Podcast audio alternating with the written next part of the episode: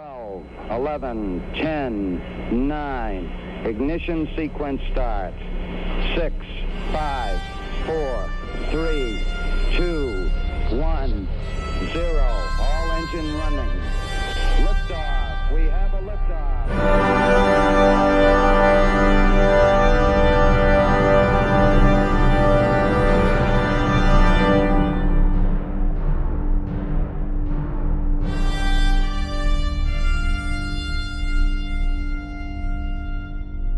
Hallo und herzlich willkommen zur neunten Folge der des Countdown Podcasts, der die das po Countdown Podcasts. Zu meiner rechten oder linken, ihr könnt es euch aussuchen, begrüße ich den lieben Frank. Hallo Frank. Hallo Christopher und ich komme natürlich von ganz weit oben Genau. oder unten, je nach. wie es in unserer Twitter Bio steht, Very Low Earth Orbit. Genau. Ähm, wir haben heute wieder eine. Ist das eine? Ich habe es vergessen. Wir haben heute eine lange Episode, oder? Ja, es ist die etwas längere Variante heute. Etwas, ganz, ganz, ganz klein wenig länger. Dafür sind die Themen etwas kürzer, aber umso zahlreicher. Ja, wir haben mal überlegt, äh, wir haben jetzt, also ich habe, also der Frank natürlich hat sich sehr gut vorbereitet, wie immer, aber ich habe jetzt nicht so ein, äh, ein Hauptthema ausmachen können, sondern sehr viele kleine. Und äh, ja, aber wir sind ja auch der Podcast, der aktuell aus der Raumfahrt berichtet, deswegen ist das ja kein Problem. Und wenn ich jetzt eine Kapitelmarke setze, dann können wir gleich mit dem Rückblick anfangen. Und da geht es das um da geht es äh, zuerst einmal um Matratzen, die jetzt auch Raketen, also ein Matratzenhersteller, der jetzt auch Raketenteile herstellt. Was ist denn das, Frank? Äh, es gibt eine, es gibt eine Firma, die nennt sich Definitive Rest Mattress Company. Äh, hört sich etwas einschläfernd an, äh, soll es wohl auch sein, aber ähm, naja, wenn du so Matratzen herstellst, so mit Federkern und so weiter, dann musst du dich auch irgendwie mit Metallen auskennen. Und ähm, offensichtlich ist es so, dass die sich damit gut genug auskennen, dass die jetzt mit SpaceX irgendwie einen Vertrag abgeschlossen haben und äh, jetzt Teile liefern. Und in Anbetracht der Umstände kann man davon ausgehen, dass das bestimmt die Halterungen sind, äh, die das letzte Mal bei dem Start äh, ja gebrochen sind. Und ja, entsprechend hat sich die ganze Firma jetzt umbenannt, nennt sich jetzt New Metals Technology und nicht mehr Definitive Rest Mattress Company. Und jetzt ist das eine super hippe Raumfahrtfirma und kein Matratzenhersteller mehr. Super, oder? Äh, haben Sie auch irgendwie erklärt, wie man von Matratzen zu Metallstreben kommt? Außer halt M, dass sie im M-Namen haben? Äh, so richtig erklärt also äh, von denen, ich, ich habe es nicht noch mal tiefer recherchiert, ich fand es einfach bloß eine richtig witzige Geschichte irgendwie. Äh, wirklich erklärt haben sie es nicht, sie haben einfach nur gesagt, äh, warte mal, our goal for the company and its shareholders is to bring value and positive growth to investment. Our metals division is gaining momentum by acquiring new credit lines from new direct military direct suppliers adding more customers, great new products. NMT is working hard in many ways, establishing business to business relationships within the industry. We welcome SpaceX and the new opportunities it will bring for new metals technology. Also die machen das nicht erst seit gestern, sondern äh, sind schon länger fürs Militär auch dabei, Metallstreben Nö, zu ist bauen. irgendwie, so wie das, so wie das aussieht, ist das jetzt komplett neu. Das kam irgendwie, warte mal, das, wo- wonach ich gesucht hatte, ich, äh, das ist zu lange her. Die hatten irgendwo ein tolles Statement gehabt. Äh, ich find's nicht mehr. Ich dachte, das wäre es gewesen. Äh, aber da war nicht das dabei, was ich dachte. Äh, ja, jedenfalls, äh, sie meinten irgendwie, ach hier, genau. In 2015, the company has embarked upon a change of business direction into aerospace and industrial metal sector. Herrlich, ne? Ja, ist doch schön, wenn man viele business Hobbys hat. direction. Ähm, aber ja, der, der, so als Firma vor allen Dingen. der Kasus Knacktus ist, dass sie die Metallstreben herstellen, die beim letzten Start äh, dazu geführt haben, dass äh, Also so direkt, so direkt sagt das nirgendwo jemand. Aber das es vermutest ist einfach du. nur so. Ja, in Anbetracht der Umstände ist das eher wahrscheinlich. Mhm. Mhm. Ja, äh, ist interessant, ist ja schön, wenn, wenn auch eine Firma viele Hobbys hat und sich, also ich meine, es ist ja, nicht, ist ja schon lange nicht mehr so, dass eine Firma nur noch ein Ding macht, wenn man sich anschaut, was Samsung alles herstellt. Äh, ja, oder Nokia. Vom, vom Handy. Was haben die, was, Samsung baut. Was hatten die am Anfang gehabt? Nokia hat am Anfang Papier hergestellt und Gummistiefel. Ja, genau, irgendwie Gummistiefel hatte ich auch irgendwie noch in Erinnerung. Ja. Ja, aber Samsung macht ja nicht nur Fernseher und, und äh, Handys, sondern auch äh, diese Grenzroboter an der koreanischen Grenze. Autonome Grenzroboter. Bewaffnete Ui. Grenzroboter. Äh, also an der Nord an der Nord-Süd-Grenze von Ja, wahrscheinlich Nord von Süden aus. Also wird also Samsung ist glaube ich ja, eine südkoreanische Firma, keine nordkoreanische Firma. Ähm, so bin ich, also da bin ich mir ziemlich sicher. Ja, die entmilitarisierte Zone, die zehn Zentimeter über der Zone hinweg dann wieder sehr stark militarisiert ist. Wieso? Ne? Naja, die stehen sich ja waffenstarrend gegenüber, ne? Dazwischen ist die entmilitarisierte Zone und rechts und links davon ist alles militarisiert. Ja, ja. Ähm, ich ne? kenne, ich habe die äh, das erste Mal, dass ich diese entmilitarisierte Zone kennengelernt habe, war in dem einen James Bond Film, wo sie da mit den Hovercrafts äh, über die über die Minen weggefickt sind. Ja. Ähm, gut, es gibt also auch noch andere Themen, nicht nur Raumfahrt. Wer hätte das gedacht? Was? Das, da, da wurde ich nicht drüber informiert.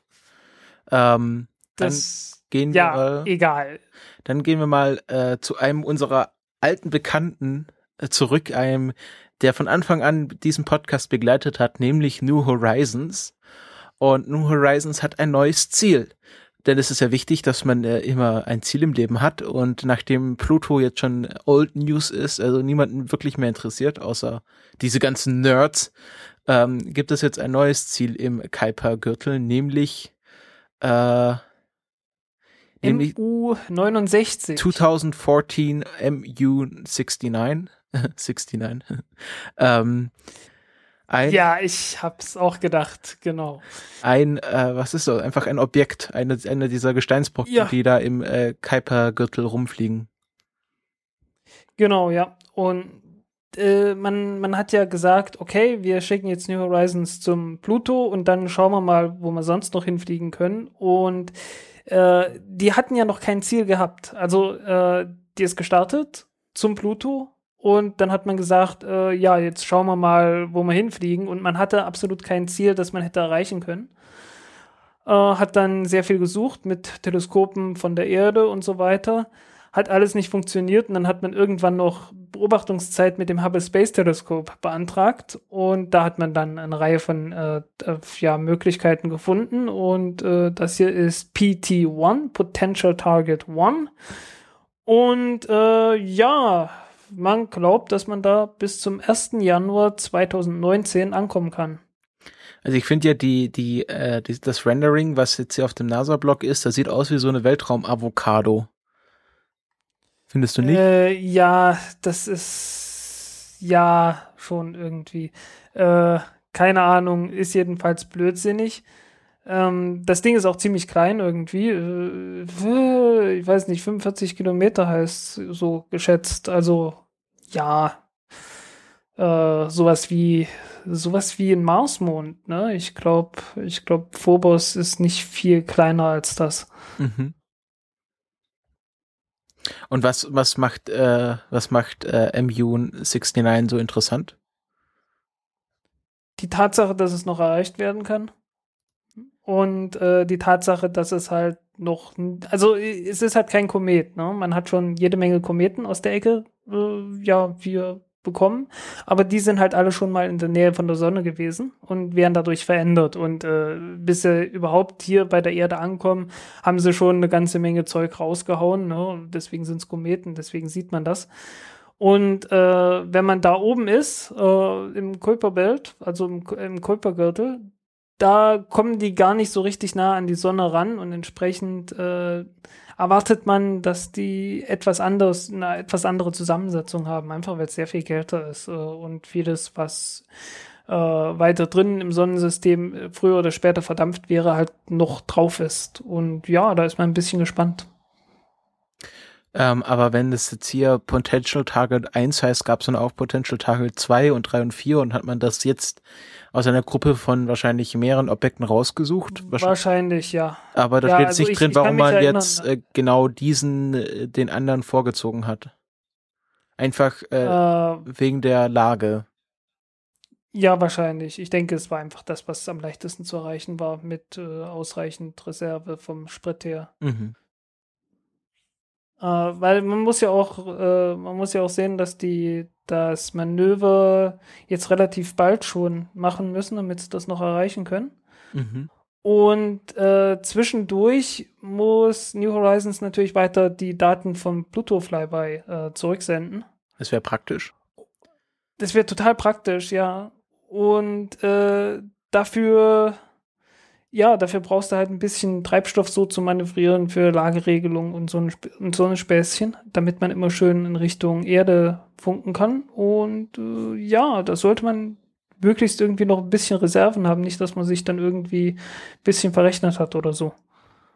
Weil die Daten runterzubekommen, äh, geht natürlich schon irgendwie vor. Ja, ja, das ist jetzt hier alles nur noch, sagen wir mal, äh, Kür nach der Pflicht. Ähm, Genau.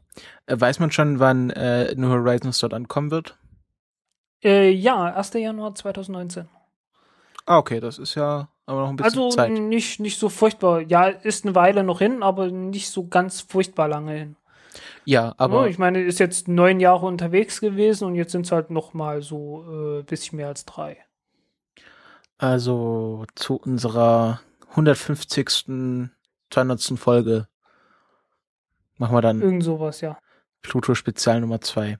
Äh, also New Horizons Spezial. Ähm, sehr schön. Äh, das ist ja schön, dass das weitergeht und die Daten ähm, werden jetzt wahrscheinlich, wie, was heißt das, ein Jahr kann das dauern, bis, äh, bis da alles äh, angekommen ist und sie sind jetzt auch nicht mehr so groß irgendwie dabei, jetzt irgendwie nochmal spektakuläre neue Bilder zu veröffentlichen, oder kann man da jetzt schon in der näheren Zukunft was erwarten? Äh, an, in Twitter ist bei mir irgendwas vorbeigeflogen, dass jetzt, ich glaube sogar diese Woche oder so, äh, von den kleinen Monden, Nix, Nix und Hydra, glaube ich, neue und Mhm. besser aufgelöste Bilder irgendwie kommen sollten. Das muss ich Äh, übersehen bin mir jetzt haben. aber nicht sicher. Mhm.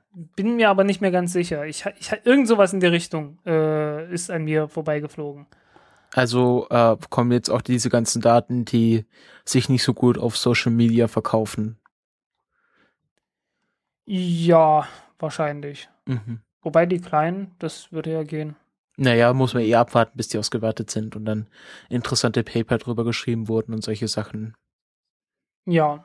Na, die, die wichtigsten, also zumindest zum Ansehen, waren ja die JPEG-Bilder, also die, die verlustreich Mhm. äh, gepackten, äh, die verlustreich komprimierten und abgesendeten Bilder. Jetzt erstmal die wichtigsten, so zum einfach bloß anschauen und die genaue Auswertung.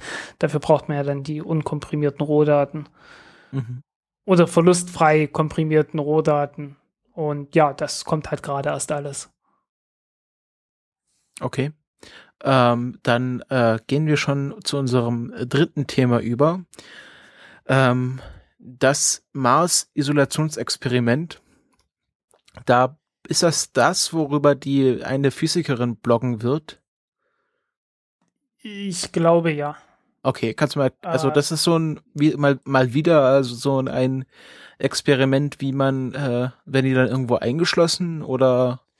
Ja, irgend sowas. Äh, beziehungsweise, ich glaube, nicht völlig eingeschlossen. Sie können raus in so, in so halt globigen Anzügen, ne, die so Pseudo-Raumanzüge sind. Mhm. Äh, das Ganze soll in Hawaii stattfinden. Ich habe jetzt keine Ahnung mehr, wo ganz genau. Irgendwo, ich glaube, auf jeden Fall auf einem Vulkan. Ich weiß bloß nicht, wie weit oben. Also ich habe es hier gerade Äh, offen und es steht hier äh, an den nördlichen Hängen des Mau Mauna Loa. Mauna Okay, Loa, ja. genau. Das ist einer von den, einer von den äh, Vulkanen, die sie dort haben. Ja. Äh, Mauna Loa und Mauna Kea und noch einer. Äh, egal. Ja, äh, ich muss ja sagen, ähm, im Prinzip so, um das Ganze einmal durchzuspielen und zu schauen, dass man damit zurechtkommt, finde ich das okay, aber die eigentlichen Schwierigkeiten sind natürlich andere. Äh, sind nicht so sehr, dass man halt eingeschlossen ist, sondern Ähm, ja, die Tatsache, dass man halt nur die Luft, die da drin ist, atmen kann und draußen halt äh, praktisch kein Luftdruck ist und so. Und ich hatte darüber auch mal geschrieben, irgendwann in meinem Blog. Mhm. Müsste ich raussuchen, wo der, wo der Dings ist. Also nicht über dieses Ding, sondern äh, über halt äh, solche, solche Experimente an sich. Mhm. Und wie gesagt, die, die größte Schwierigkeit ist eigentlich die Tatsache, dass man halt normalerweise einen Überdruck haben muss. Ne, du brauchst wenigstens so den halben Luftdruck, dann mit ein bisschen mehr Sauerstoff, damit man, äh, damit man vernünftig atmen kann. Ne? Und äh, was man da machen könnte, auch auf der Erde, um das sozusagen nachzustellen, wäre halt, dass man sagt, okay, wir gehen irgendwie auf einen Berg oder auf ein Plateau, das mindestens fünf Kilometer hoch ist, so fünf bis sechs Kilometer hoch. Dort ist so halber Luftdruck. Das ist Luft, die kann man atmen, aber wenn man nicht wirklich ernsthaft akklimatisiert ist über sehr lange Zeit, äh, kriegt man dann Höhenkrankheit und naja, es geht einem halt es geht einem ziemlich schlecht, aber das Ganze ist nicht so vertödlich oder so. Und im Prinzip wäre das äh, so der ideale Platz, um auszuprobieren, wie kann man eigentlich so eine Raumstation ernsthaft betreiben, äh, indem man einfach sagt, okay, Leute, ihr müsst dort so und so lange leben und bitte schön bei hohem Druck, also bei ganz normalem Luftdruck, also so atmosphärischen Druck. Mhm dann müsste jedes, dann müsste halt jedes Gebäude dann äh, mit einem halben Bar Überdruck haben. Ne? Und ja, das wäre dann langsam ernsthaft vergleichbar mit so einer echten Raumstation. Weil man dann, ja, dann, dann muss man halt wirklich darauf achten, dass nirgendwo ein Leck ist. Äh, wenn man rausgeht, dann äh, tut man das jetzt nicht einfach nur in irgendwelchen Anzügen, die ein bisschen klobiger sind, sondern man muss tatsächlich erstmal in eine Luftschleuse reingehen, die dann tatsächlich, bei der dann tatsächlich auch erst der Luftdruck angeglichen werden kann und dann kann man ganz rausgehen. Und wenn man rein will, hat man das ganze Spielchen gleich nochmal. Und äh, die Anzüge, die man trägt, müssten natürlich äh, dann auch entsprechend echte Druckanzüge sein. Also dann, dann könnte man das Ganze tatsächlich hier auf der Erde mit äh, den wichtigsten Komplikationen tatsächlich durchspielen. Aber so wie es jetzt ist, äh, ist es halt immer nur so ein bisschen, naja, äh, Campingurlaub unter, unter erschwerten Bedingungen sozusagen. Ne? Ja, aber ich glaube, du unterschätzt da auch, also dieser, dieser Druckausgleich ist ja nur ein technischer Faktor. Aber ich glaube, was wir hier testen wollen, ist ja größtenteils der menschliche Faktor. Also es ist, ja, oft, ja. Es ist ja als Isolationsexperiment und äh, betitelt. Und ich glaube, es geht hier ganz klar um die Abschottung von von der Rest der Menschheit und äh, ja. also die, der psychische Faktor wird wahrscheinlich hier getestet und äh, der, der, der, die technischen Faktoren kann man notfalls ja auch simulieren. Dazu muss man ja nicht irgendwie auf ein Hochplateau gehen, was notfalls irgendwie im, im Schneesturm versinken kann oder sowas. Also ja, äh, könnte man auch, könnte man hier auch auf der Erde auf äh, so auf, auf Seeniveau machen. Ja. Also ich glaube, es geht hier mehr ja, um, um, um psychologische und soziale äh, Experimente. Ja, was aber, ich sag mal, nicht ganz neu ist. Ja, also wie gesagt, deswegen habe ich ja betont, äh, schon wieder so ein Experiment. Da ist doch jetzt erst eins gescheitert, weil da Feuer ausgebrochen ist in Russland. War da nicht was? Oh. Ich habe ich hab, ich hab mal, ich hab mal gehört von so einem Experiment, das abgebrochen werden, abgebrochen werden musste, weil ähm, da Feuer ausgebrochen ist. Warte, Mars-Experiment. Feuer. Lass mal kurz mal nachschauen. Ähm, hm. Ja, also äh, ich finde die, wie gesagt, ich finde es langsam etwas, äh, ja, was soll ich sagen, langweilig. Äh, ich finde es nicht mehr sehr sinnvoll, weil erstens, die wurden jetzt schon sehr oft gemacht. Mhm. Zweitens, man hat das praktisch in jedem Winter in der Antarktis, mhm. diese Experimente. ne, ich meine, die, die ganzen Arktisstationen, die über äh, Antarktisstationen, die, die überwintern ja. Ja, wo dann der Ohne, nächste Nachbar die ISS ist. So ungefähr. Nein, noch nicht einmal. Die kommt ja gar nicht so weit runter. Doch, doch, es gab Die kommt mal, ja gar nicht äh, bis zu den Polen. Ja, aber es war mal, äh, also zu einem Zeitpunkt, ich habe das mal im ESA-Blog gelesen, es gibt ja eine ESA-Forschungsstation in der Antarktis. Und hm. ähm, ähm, da hieß es mal, dass irgendwie der nächste Nachbar auf Land, auf dem Landweg irgendwie so, also über 600 Kilometer weit weg wäre und der ISS war dann irgendwie näher dran als als der nächste Nachbar auf, auf Landweg. Also wenn man Das, Luftlinie, äh, Luftlinie nimmt. Ähm, Glaube ich jetzt spontan. Ach so, ja, okay, wenn es gerade irgendwie über den Pazifik. Ich weiß es nicht. Also es war halt so Also- eine Konstellation, wo sich das äh, ergeben hat. Ja, ich finde das jetzt äh, nicht so ganz glaubhaft. Mhm. Obwohl, naja, okay. Es war im ESA-Blog. Ich glaube nicht, dass sie da, obwohl ist es die ESA, also wer weiß, was die alles anstellen. Ja, es ist sehr konstruiert auf jeden Fall. das Aber steht fest. was bei diesem Exper Weil ja, die ISS kommt ja nur auf, auf 21 51 Grad vom Äquator weg. Ne? mhm. Also deswegen ist die hier so über Berlin und so, also da, da ist sie gerade so am nördlichsten Punkt der Bahn ungefähr. Mhm. Ich glaube 51, 53, irgendwie so ein paar 50 Grad jedenfalls. Und äh, viel weiter nördlich und viel weiter südlich kommt die eigentlich gar nicht. Deswegen ist das nicht wirklich glaubhaft. Äh, Ich werde es nachrecherchieren. Aber ich habe es mir damals sehr genau angeschaut und das, ja, hm, ich werde es nochmal nachrecherchieren. Also ich, ich war mir schon ziemlich sicher, dass das gestimmt hat. ja, vielleicht hast du ESA mit ESO verwechselt. Das könnte hinhauen. Ich glaube nicht, dass es eine ESO-Forschungsstation ist, obwohl Neuschwabenland, hm, wer weiß. nee, ESO. Die ESO ist das, ist das European Southern Observatory. Ach so. Das sind, das sind hier, hier äh, das Very Large Telescope und so eine Späße. Die heißt äh, Concordia, glaube ich, die Forschungsstation. Ist das die von der ESO? Concordia, Äh, nö. Arktis. Nee, also in der Antarktis nicht. Also, äh, also von der, von der ESO, die hat halt in Südamerika, in den Anden, hat die eine Reihe von äh, Teleskopen rumstehen.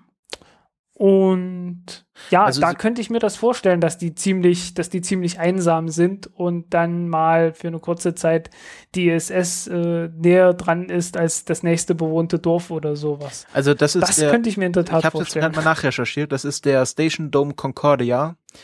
Ähm, der Mhm. wird betrieben Forschungsprogramm EPICA, ein gemeinsames Forschungsprojekt der Europäischen Kommission und der Europäischen Wissenschaftsstiftung, aber die waren mal auf dem ESA-Blog drauf, weil sie auch Mhm. äh, nicht nur nächste Nachbarn waren, sondern auch dann eine Videokonferenz hatten mit der Samantha Cristoforetti. Cristoforetti ähm, ich werde das nachrecherchieren. Ja. Ich, ich, ich, ich äh, stimme dir jetzt mal da nicht zu ausnahmsweise, weil ich mir ziemlich sicher bin, dass die da recht hatten. Der ist auch nicht ganz an der Antarktis, also die sind ähm, am 102, 123. Längengrad. Ja, aber 75 Grad südliche Breite. Äh. Also glaub mir so, das, das haut alles nicht hin. Das Na, haut so nicht hin. We agree to disagree. ähm, aber wa- was ja dieses, Genau. was dieses äh, neue Iso Isolationsexperiment äh, für uns jetzt, äh, sagen wir mal, in Deutschland interessant macht, ist ja, dass da eine deutsche Physikerin beteiligt dran ist, nämlich die Christiane Heinecke. Ähm, die äh, studiert Physik, äh, also die ist jetzt, wo ist die? Der hat in Uppsala Oh, ich, promoviert. warte mal, ich, ich schau gerade mal, du, du hast doch recht, da ist Neuseeland im Zweifelsfall weiter weg als der südlichste Punkt der, der Flugbahn von der ISS. Aha. Das könnte gerade so hinkommen, aber wirklich nur gerade so, e wirklich nur gerade so eben, ja. Ja, okay. Also die Christiane. Heinecke, die hat in Ilmenau studiert und in Uppsala promoviert und ist jetzt ähm, als Versuchs- Versuchskaninchen dort beteiligt und ähm, die schreibt einen Blog darüber bei den Psylocks ähm, und hat bisher zwei Einträge gemacht, aber der letzte ist von gestern. Also es gibt einen Eintrag, wo sie beschreibt, was sie jetzt da macht und der le- letzte Eintrag heißt frisches Obst und frische Lava. Ähm, interessant. Also Jo. da kann man mal einen Blick reinwerfen und das ist ja auch so mal interessant, so einen Innenblick von, von so einer Isolationsexperiment zu bekommen, so einen persönlichen Blick. Das kann man mal Ja. auf dem Schirm behalten. Äh, ja, ich, ich freue mich, ich freue mich Eben. immer mehr auch auf jetzt auch auf den äh, Martian-Film. Also das befeuert meine meine Erwartungshaltung immer noch mehr, weil dort ist eben genau, was du beschrieben hast mit den ganzen mit den ganzen äh, Schleusen und dass dann äh, Druckabfall ist und dass man darauf achten muss, dass alles dicht ist. Das ist sowas, wo es im Marschen ganz viel drum geht.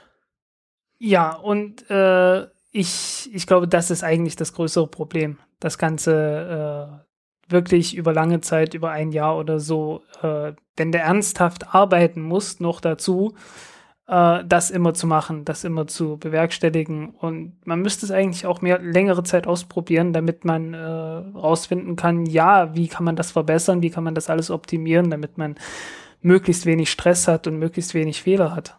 Weißt du, wie lange wie lang das Experiment geplant ist? Waren das nicht sieben Monate, was da stand? Der, warte, hier, One Year in Counting. Ja, Counting, ich habe keine Ahnung. Uh, ich hatte es nur gesehen, dass das gemacht wird. Und diese, diese, halb, diese halbkugelförmige Kuppel, das, da hatte ich erst gedacht, ach ja, das könnte sogar sein, dass sie das echt machen, aber äh, nein, ist dann doch nicht so. Ist nur alles Show und Smokes Ja. and Mirrors. Ja. Aber es, äh, ich wusste ja gar nicht, dass es auf Hawaii so auch so, so wüstenartig ist. Also, Äh, warte mal, Simulations. Naja, äh, Hawaii, ja, ist also klar, ist ja wüstenartig ist es alleine, ist, ist einmal Vulkaninsel auf der einen Seite und dann hängt es natürlich auch davon ab, auf welche Seite der Insel du jeweils bist. Ne? Ja, Auf der einen Seite dort, wo der Wind herkommt und ich schätze mal, dass das die westliche Seite ist. Äh, bin mir nicht ganz sicher, ob die in der Westwindzone sind oder nicht. Äh, da ist dann etwas grüner und auf der anderen Seite, naja, da hat sich dann schon abgeregnet, da ist dann nicht mehr ganz so grün. Mhm. Ja, also wir werden das, wenn es da was zu berichten gibt, äh, natürlich da auch drüber berichten, wenn, wenn die alle wahnsinnig werden und sich gegenseitig. Mhm. Äh, Es, ist, es ist auf der Nordseite. okay. Okay. Äh, ja, genau. Wir werden da, wir werden da auch berichten, wenn es da neue Sachen zu berichten gibt. Äh, und gehen weiter im Programm. Und jetzt kommen wir zu einem sehr in, in, interessanten Projekt, äh, was ich äh, wieder mal nur durch Kerbal Space Program kenne, nämlich die Saber Engine. Das ist, soweit ich weiß, eine ein, ein Antrieb, der sowohl äh, also ein Luftintake hat, aber auch als Raketenantrieb funktionieren kann, soweit ich das auf dem Schirm habe, oder? Jo, Und das wird es ist britisch. Ah, okay. Es wird Es ist britisch, es ist extravagant. von Skylon wird es entwickelt. Ja, äh, und zwar schon seit einer ganzen Zeit. Äh, ich weiß gar nicht, wie lange jetzt schon. Ähm, nee, Skylon sollte, glaube ich, so heißen die, heißen die Skylon? Ich habe so im Kopf ich glaub, das das. Raumschiff, das die, ja, ja, das Raumschiff, das die bauen wollen, das heißt so. Ähm, ja, das hast du erstmal soweit richtig äh, beschrieben. Was die machen wollen, ist praktisch äh, ein Antrieb wie ein ganz normales Raketentriebwerk. Äh, und zwar mit Wasserstoff und Sauerstoff, was halt mitgeführt wird. Aber Problem bei Wasserstoff und Sauerstoff ist natürlich, der schwerste Teil davon ist der Sauerstoff. Immer. Äh, Mischungsverhältnis ist typischerweise sowas wie 1 zu 6 oder so Mhm. äh, soll heißen, äh, oder 6 zu 1 besser gesagt, äh, soll heißen sechsmal so viel Sauerstoff wie Wasserstoff, allerdings nur vom Gewicht her. Äh, ja, weil das Problem ist, dass ähm, das Ganze, also ne, sechsmal so viel Sauerstoff wie Wasserstoff, aber der Wasserstoff hat halt nur ein Fünfzehntel der Dichte vom Sauerstoff und damit ist der, sind die Tankgrößen dann genau umgekehrt. Mhm. Okay. Also, also die Wasserstofftanks sind immer riesig groß und äh, die Sauerstofftanks, die verschwinden dann schon fast. So Mhm. klein sind die. Ja, jedenfalls äh, ist es sehr viel besser, wenn man den Sauerstoff nicht mitnimmt oder möglichst wenig davon mit- mitnehmen braucht, weil das ist halt der schwerste Teil von dem ganzen Zeug. Und das möchte man halt, ja, ja, das verbrennt man dann halt ganz normal in einem Raketentriebwerk. Und nun stellt sich die Frage, woher nehmen wir den Sauerstoff, wenn wir ihn nicht mitnehmen? Und ja, klar, in der Luft kann man den, hat man eine ganze Menge Sauerstoff. Und äh, jetzt hast du die Möglichkeit, okay, wir bauen ein zweites Triebwerk da dran. Ja, ein Triebwerk, das ganz normal mit Luft arbeitet und äh, zum Beispiel Kerosin oder eben auch Wasserstoff oder was auch immer für einen Brennstoff äh, damit einspritzt und dann halt wie ein ganz normales Düsentriebwerk mehr oder weniger funktioniert.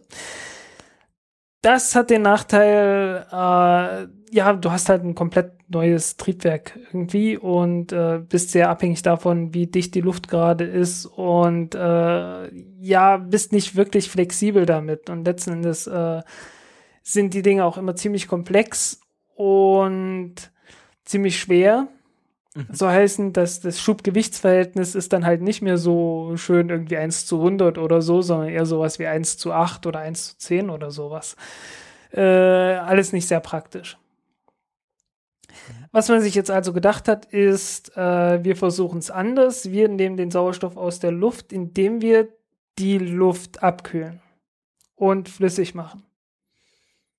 Das, äh, also das, das klingt äh, wahnwitzig, grob gesagt. Also du, du hast halt so ein, äh, ja, du hast halt einen Wärmetauscher.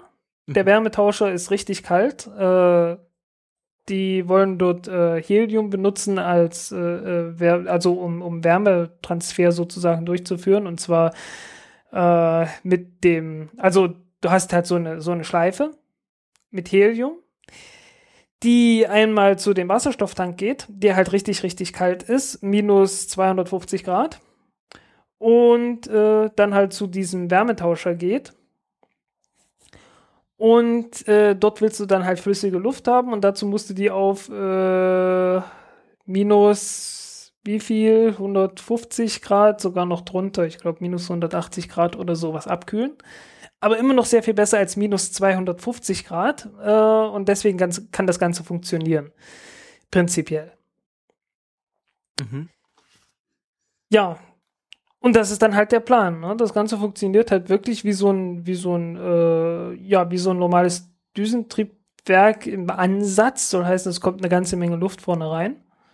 Mhm. Aber anstatt das dann halt, äh, wie man das normalerweise machen würde, äh, halt zu komprimieren und dann noch ein bisschen Treibstoff reinzubringen und den dann zu verbrennen, damit es noch heißer wird und dann hinten rausgeschmissen wird, äh, verflüssigt man es halt äh, trennt den, den Stickstoff ab, äh, indem man das geht relativ leicht. Ich glaube, Stickstoff hat einen tieferen äh, ja, äh, Gefrierpunkt als, äh, nicht Gefrierpunkt, wie heißt das Ding, Siedepunkt, als Sauerstoff, so heißen, das bleibt einfach gasförmig.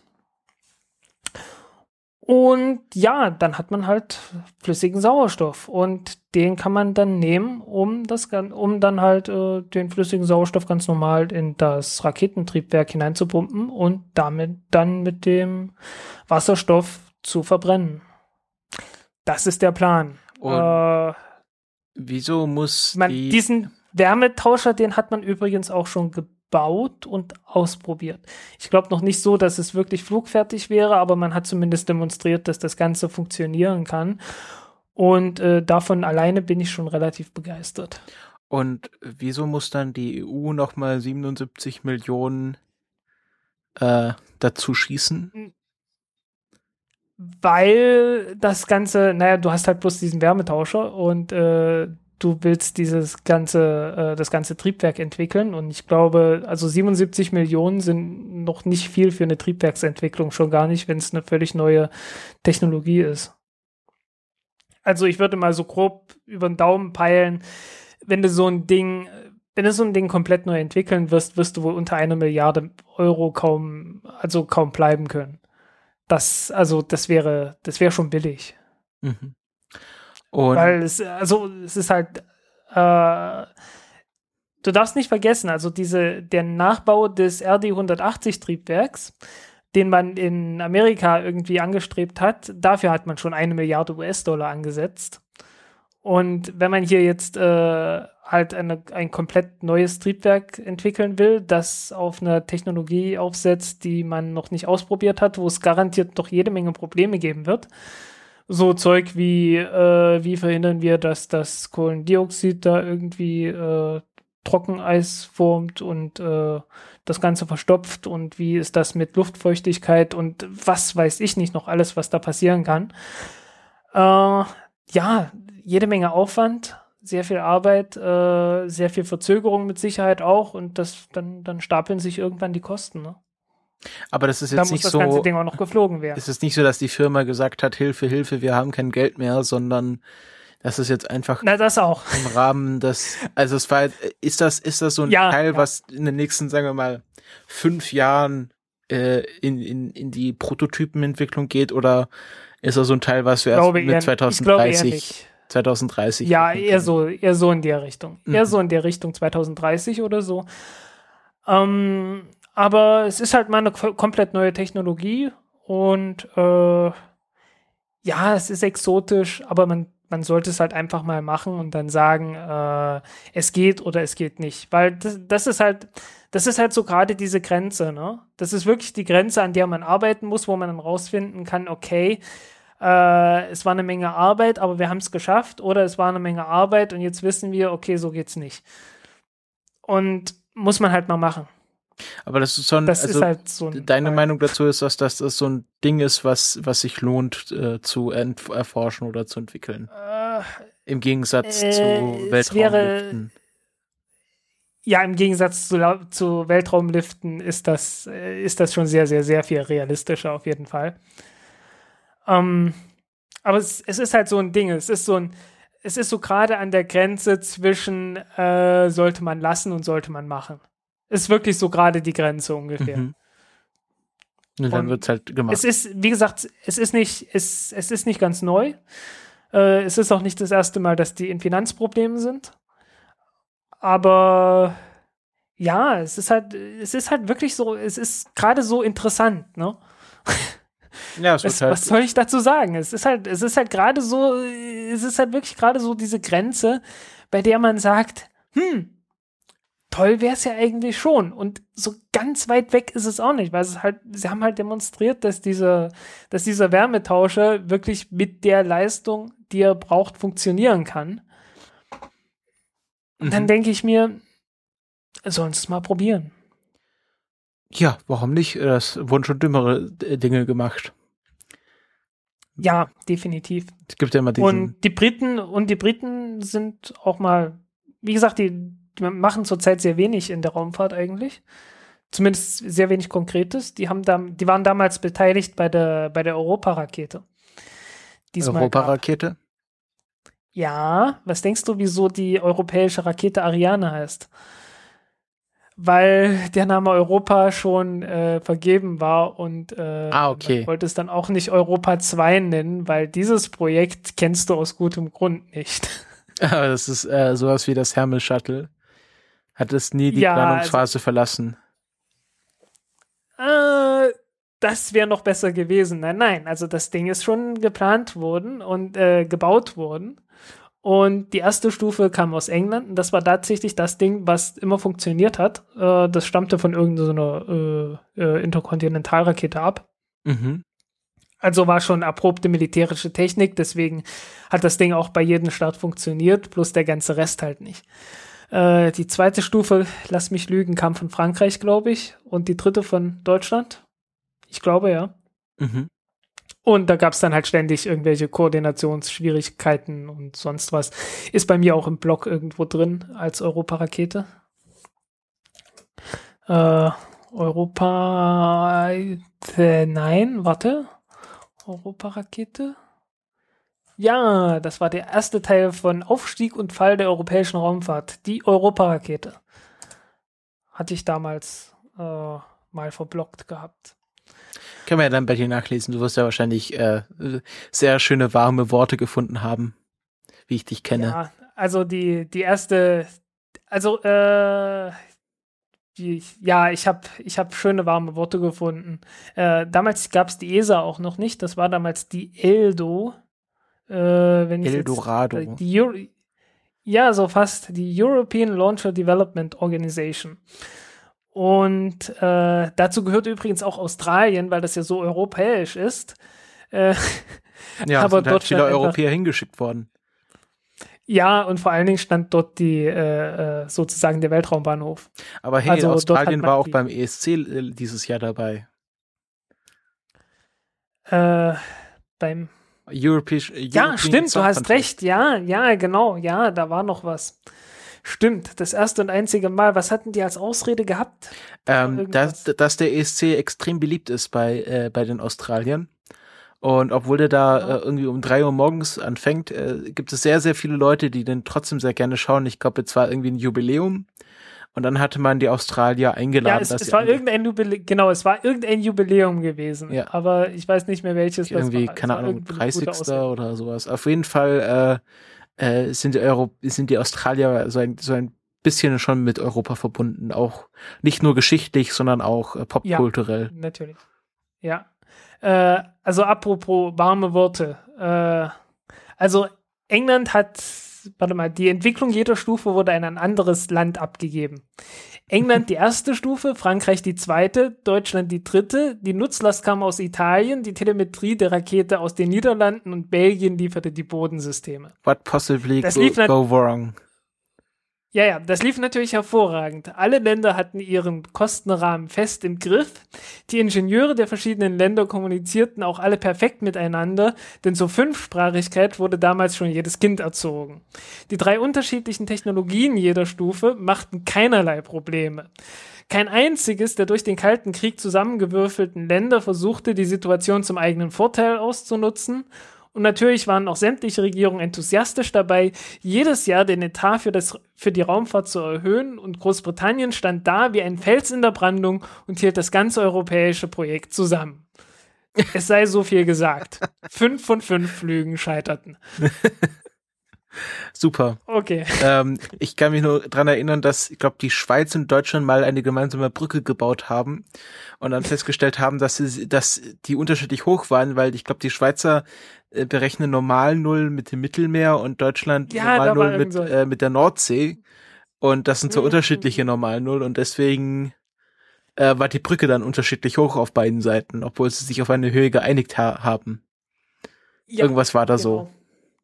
Ja, ja, es ist auch logisch, dass das Mittelmeer etwas tiefer ist, weil äh, wenn du die, die Meerenge von Gibraltar kennst Ja, hast halt mehr und Druck. mal Satellitenfotos und mal Satellitenfotos davon gesehen hast, äh, da gibt's eine Meeresströmung, die immer reinströmt und die kommt einfach daher, dass äh, das Wasser im Mittelmeer ständig verdampft. Und äh, zwar schneller verdampft als an Flüssen und Regen und sonst was da reinkommt. Äh, soll heißen, das muss etwas tiefer sein, damit da überhaupt äh, Wasser reinfließen kann. Ansonsten würde es rausfließen. Deswegen ist es ja auch gar nicht so ungefährlich. Ähm, also man könnte ja meinen, dass diese ganzen Flüchtlinge, die, dass sie einfach über die Meerenge von Gibraltar kommen. Aber das ist dort äh, noch gefährlicher als sonst wo, weil es halt diese Strömung gibt, die dann die Menschen abtreibt. Es gab da auch Ver ja, Versuche, das Wetter, dass die Leute darüber schwimmen wollten und die sind halt auch dann alle irgendwie äh, gestorben, weil sie halt von der Strömung Ja. abgetrieben wurden.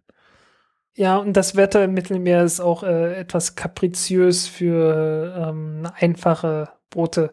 Ja. Also die Römer, als die damals versucht haben, Karthago einzunehmen und so weiter, die hatten ihre Probleme gehabt, die hatten auch furchtbare, also furchtbare äh, äh, ja, Katastrophen erlebt, wo riesengroße Flotten mit unglaublich vielen Leuten versenkt wurden. Den Griechen ging es ja auch nicht viel besser.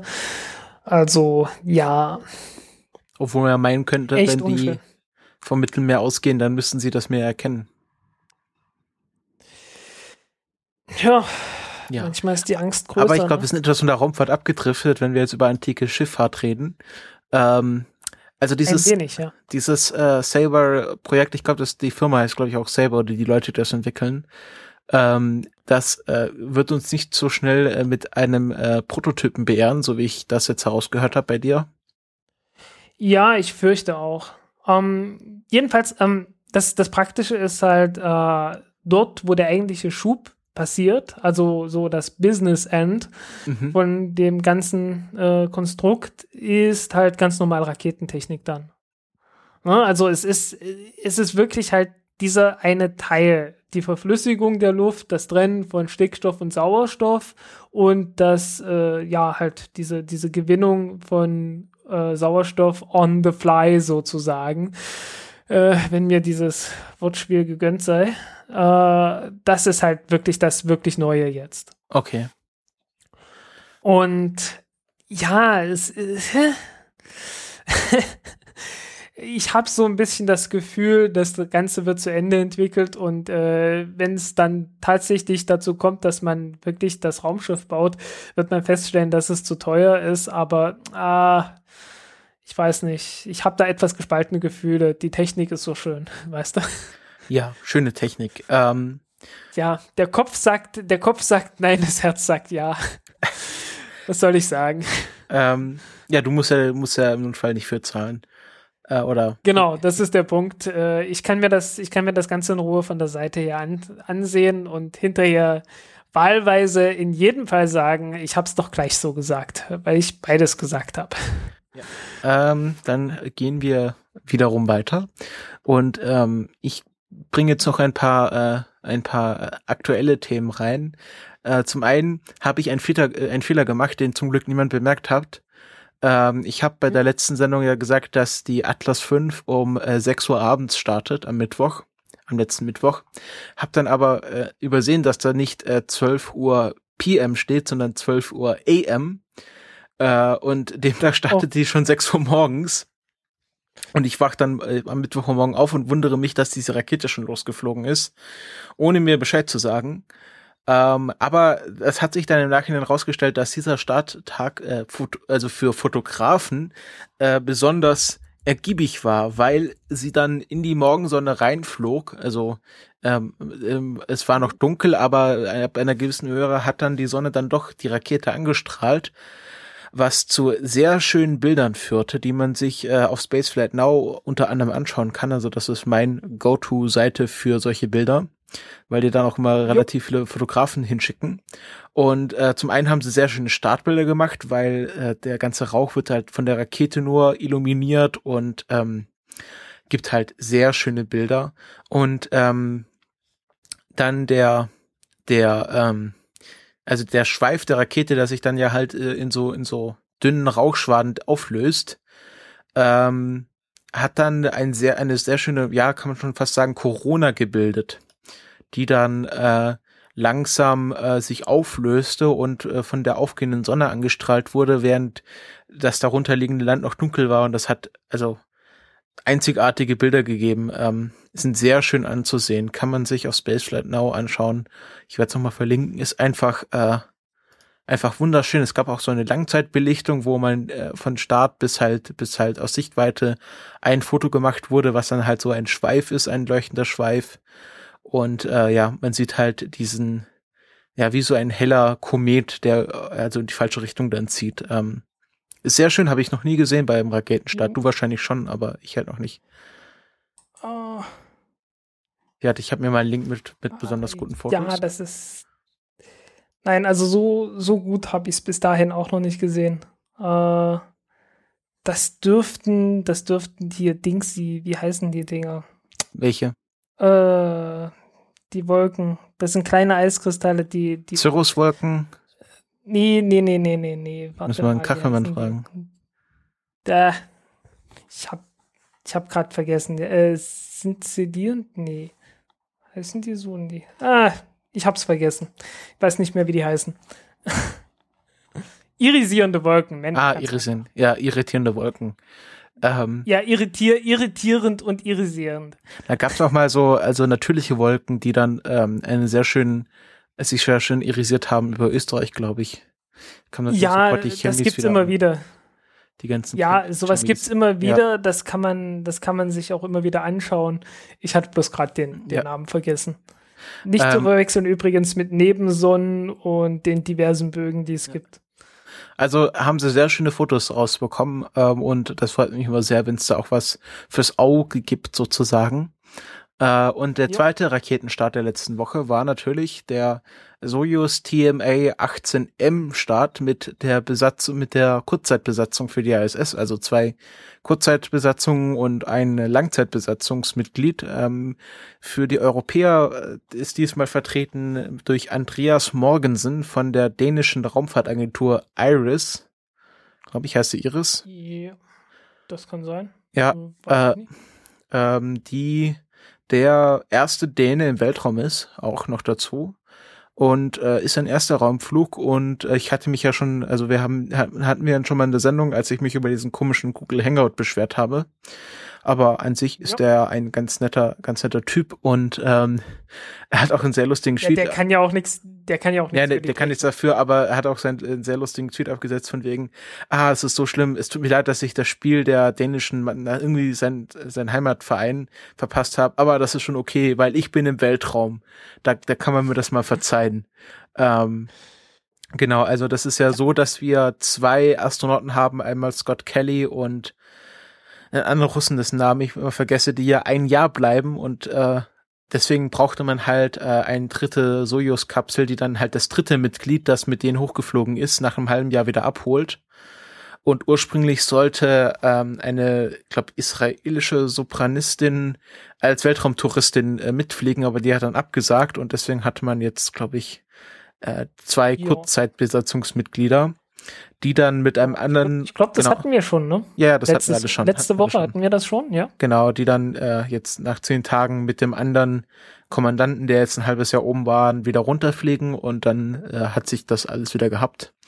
Ähm, sie hatten einen. Zweitagestransfer, was ich schon, also äh, das wusste ich gar nicht, dass man das auch mit bemannten Raumflügen machen. Also es ist so, dass das normalerweise, glaube ich, dauert so sechs Stunden, bis sie dann an der ISS andocken Äh, können. Ich glaube, du hast da eine falsche Vorstellung.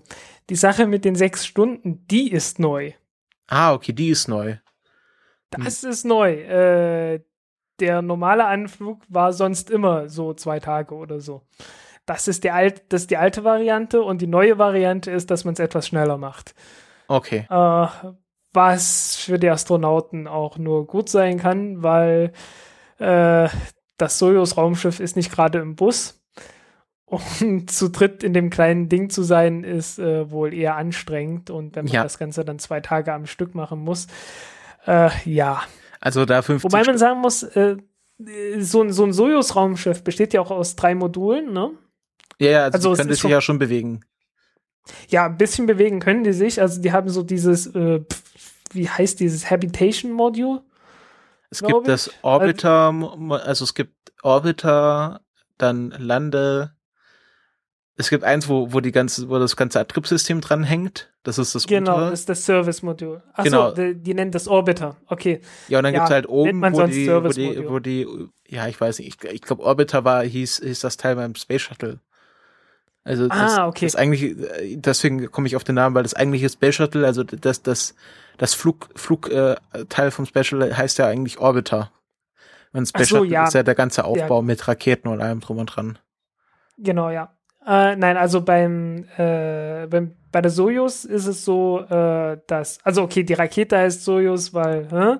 Ja, ja. weil Mhm. das Raumschiff so hieß, ist danach benannt. Äh, das Raumschiff besteht dann aus drei Teilen und das ist einmal das Service-Modul, wo halt die, ja, der Antrieb halt für die, für die Navigation und so weiter dran, drin ist, äh, die Solarpaneele und der ganze Kram halt, ne?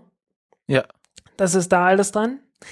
Äh, dann kommt als zweites Modul von dreien, die so in, in Reihe sind. Ich meine, das Ding sieht ja ein bisschen aus wie eine Ameise, ne?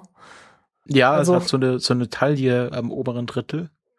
Genau. Und äh, im mittleren Drittel sozusagen, das ist eigentlich die, die Wiedereintrittskapsel, also da, wo auch die Astronauten drin Ja. sitzen. Also ich habe hier gerade die Namen offen. Ähm, heißt einmal Genau. Service, Service Module, Module oder kurz PAO. Also Propulsion äh, oder irgendwie sowas, halt wahrscheinlich eine russische Abkürzung. Dann das Landemodul, SA. Genau. Und genau, das Orbital, genau, Orbitalmodul äh, BO. Und dann sollte es noch eine Rettungsrakete, Rettungssystem SRS. Äh, wurde Ja. das, ja, das ist, das ist der Turm, der immer oben dran hängt. Also genau, die, der, der diese Raketen- Spitze, genau. Äh, genau. Äh, und wie, wie hieß das, wie hieß das Ding, äh, was zum, äh, ich kenne das als Habitation Module oder sowas. glaub, wie heißt das äh, Ding? Orbitalmodul. Es gibt Landemodul, ähm, Servicemodul. Servicemodul ist das mit dem Antrieb. Dann gibt es Genau, das Orbitalmodul. Äh, ich glaube, das, Das ist das. Orbiter. Okay. Genau. Okay, das meine ich. Also dieses, dieses Orbital-Modul, äh, das kann auch als, äh, als Luftschleuse dienen. Also wenn, äh, Kann, wenn du halt so tut auch. Oder? Tut auch, ne? Ja. Naja, äh, also einmal als Docking-Adapter einfach, ne? Das hat vorne so einen Docking-Adapter, wo du dann halt äh, an deine Raumstation dranfliegen kannst und äh, Ach so, ja, okay. dann auch nochmal so ein Docking-Adapter, ne? Okay, dafür geht's, ne? Du kannst dann andocken und das Ding aufmachen. Aber du kannst ja auch, musst ja sowieso äh, die Schleuse zwischen dem, äh, zwischen der Wiedereintrittskapsel und diesem Orbitalmodul ist ja verschließbar. Ne? Muss ja von auch, Vorteil. damit. Wäre von Vorteil, wenn du irgendwie wieder zurückkommen willst. Ne? Cabrio-Raumschiff. Genau. Äh, ja. Und äh, weil du das halt zumachen kannst, kannst du dann halt auch genauso gut sagen, okay, zwei Leute bleiben in der Wiedereintrittskapsel drin, ein dritter geht in dieses Ah, jetzt verstehe ich's. Okay, jetzt verstehe ich, was du meinst. Mit Luftschleuse. Und geht dann dort als äh, geht dann dort halt mit mit seinem Druckanzug rein und äh, kann dann dort aussteigen. Ja, okay. Und irgendwas machen und wieder rein und ja. Okay, okay no? gut. Ja, ja, verstehe schon. Sowas würde auch funktionieren. Ja. Und natürlich ist das beim Flug auch äh, sehr gut, wenn man mal eben einen rausschmeißen will oder so. Wenn er nervt. Jetzt nicht aus der, nicht aus der, nicht aus der, nicht aus dem Raumschiff, aber zumindest aus der Wiedereintrittskapsel. naja, ist halt ein bisschen, ein kleines ja. bisschen mehr Bewegungsfreiheit als in dem kleinen Ding da drin. Ne? Ja, ja. Äh, wenn man mal den, den Lagerkoller bekommt.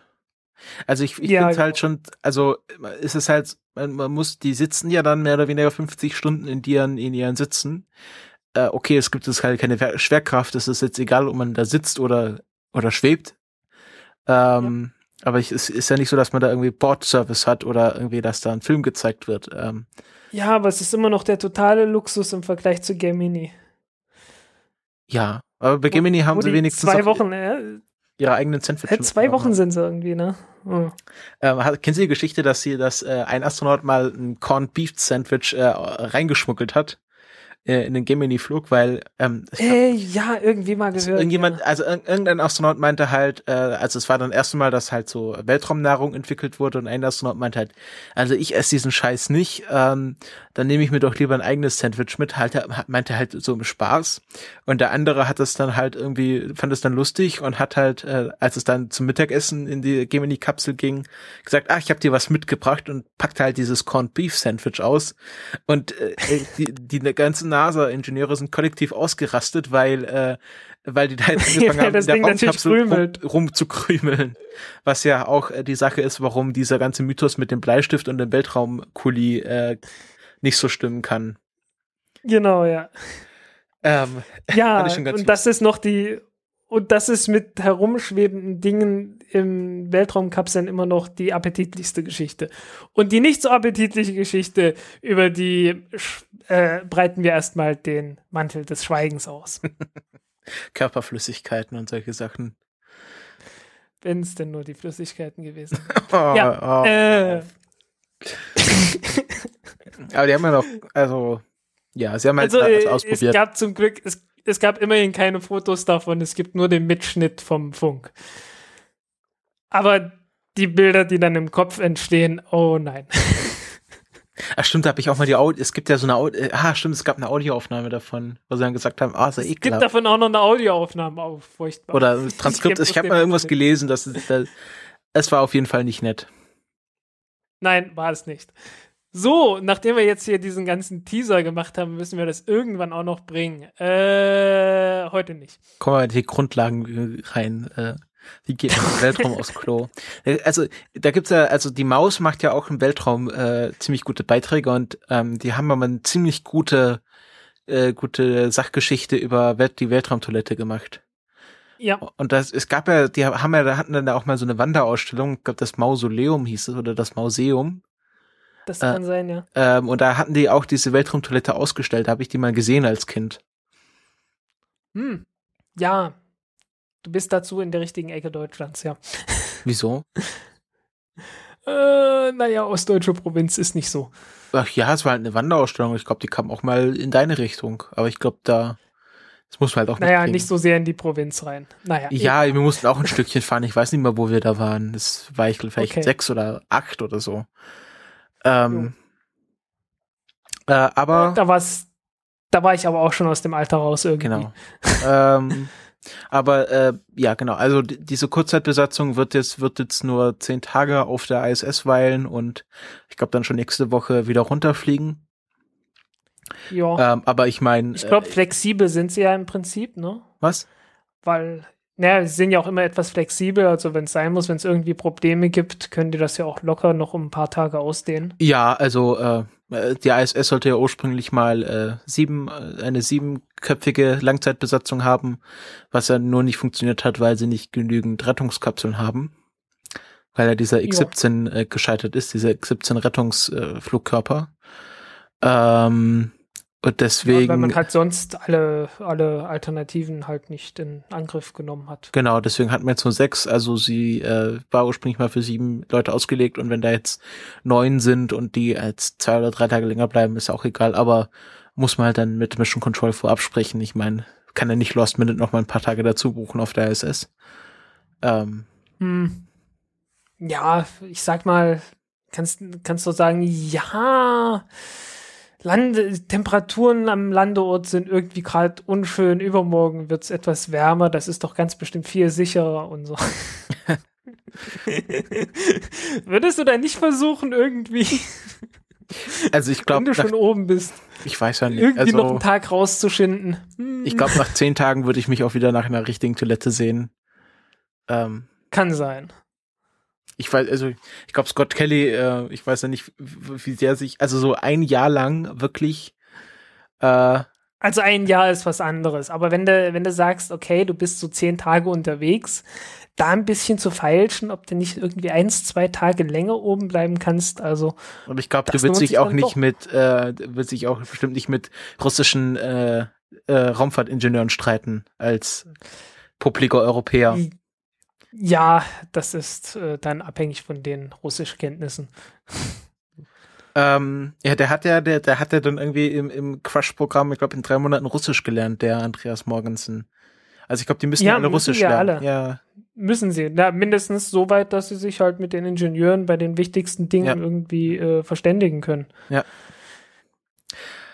Gut, kommen wir endlich äh, zu den Hauptthemen also ich glaube, wir müssen auch mal diese Unterscheidung zwischen Hauptthema und Rückblick aufheben, weil äh, das News-Segment ja auch äh, gleichwertig wichtig ist. Ja. Aber ich äh, noch ein Kalenderblatt. Genau, das ist jetzt äh, zähle ich jetzt ja schon zu den Hauptthemen dazu. Ähm, und ich habe mir wieder ein Kalenderblatt rausgesucht und diesmal ist es äh, ein ein etwas berühmteres, obwohl nein Armstrong Neil Armstrong, Neil Wikil, wir erinnern uns, äh, war ja auch schon sehr berühmt. Ähm, aber heute soll es um Voyager One gehen Voyager 1, die äh, am 5. September 1977 gestartet ist. Äh, und zwar ein paar Wochen später als Voyager 2, äh, weil äh, sie einen anderen Flug, äh, Flug, weil Voyager 1 eine andere Flugbahn hatte und dadurch schneller war als Voyager 2. Deswegen startete sie nach der zweiten äh, Schwestersonde. Äh, wurde mit einer Tor 3E Rakete gestartet also eine. Titan ist das. genau, Titan, genau. Äh, Titan 3E war ein Test. Ich wollte wissen, ob du aufpasst. Ähm, und ähm, ist äh, zurzeit äh, die am weitest draußenste äh, von Menschen gemachte Sonde im äh, Sonnensystem, beziehungsweise es gibt ja immer diese Meldung, ja, Voyager 1 hat das. Das nicht die 2, ich, ich bin ständig ich Nein, muss immer wieder nachgucken, was also ich, wirklich die Eins, die weiter draußen ist. Ja, weil die ja schneller ist. Das ah, ist, okay. Die, die flog schneller, deswegen wurde sie später gestartet, weil sie vor Voyager 2 ankam. Also sie hat sozusagen Voyager 2 überholt und ist dadurch halt, die, also es bewegt sich am schnellsten und deswegen ist sie am weitesten draußen. Ah, jo, okay. Also war das die mit ich ja, ich, ich müsste mir die nochmal angucken, welche welche, weil ich kann mir das. Ich glaube, die sind beide ungefähr gleich äh, vom Aussehen her, oder was meinst du? Ja, von, nein, nein, das, das meine ich nicht. Ich meine vom Flug her. Äh, eine von den beiden ist ja äh, an, an Uranus und Neptun mit dran vorbeigeflogen und konnte damit ein bisschen mehr Geschwindigkeit mitnehmen. Und die andere nicht. Und äh, ich finde das immer wieder verwirrend, wenn es nur zwei von etwas gibt, dann kann ich die nämlich äh, nie also Voyager 1 hat auseinanderhalten. Flyby Jupiter und Flyby Saturn. Ja, und Voyager 2 ist deswegen die berühmtere, weil sie die ganz große Tour gemacht hat. Aber ah, okay. ich dachte eigentlich tatsächlich, äh, ich dachte eigentlich tatsächlich, dass Voyager 2 etwas weiter weg wäre, aber ist mir jetzt gerade egal. Dann hat mich äh, der Wikipedia-Artikel angelogen. Äh, wie gesagt, ich, ich weiß es nicht. Äh, bin mir jetzt auch nicht sicher. Also es wird also hier sehr lang drauf äh, eingegangen, dass sie am weitesten draußen ist. Also ich glaube schon, dass das stimmt, dass Voyager 1 weiter dann draußen wird das ist. stimmen. Nö, das ähm, mein Gedächtnis weil ist auch bloß Voyager 2 hat auch eine Kurve geflogen. Also ja. fliegen alle Kurven, aber ähm, die hat nochmal, ja, wie gesagt, die, die große Tour gemacht, wohingegen hm. Voyager 1 direkt äh, Richtung, Richtung Ausgang gegangen ist. Ex Exit to the Gift Shop. Ähm, der, der Kuiper-Belt als ja. der Gift Shop des Sonnensystems. Ähm, ja. Ähm, okay.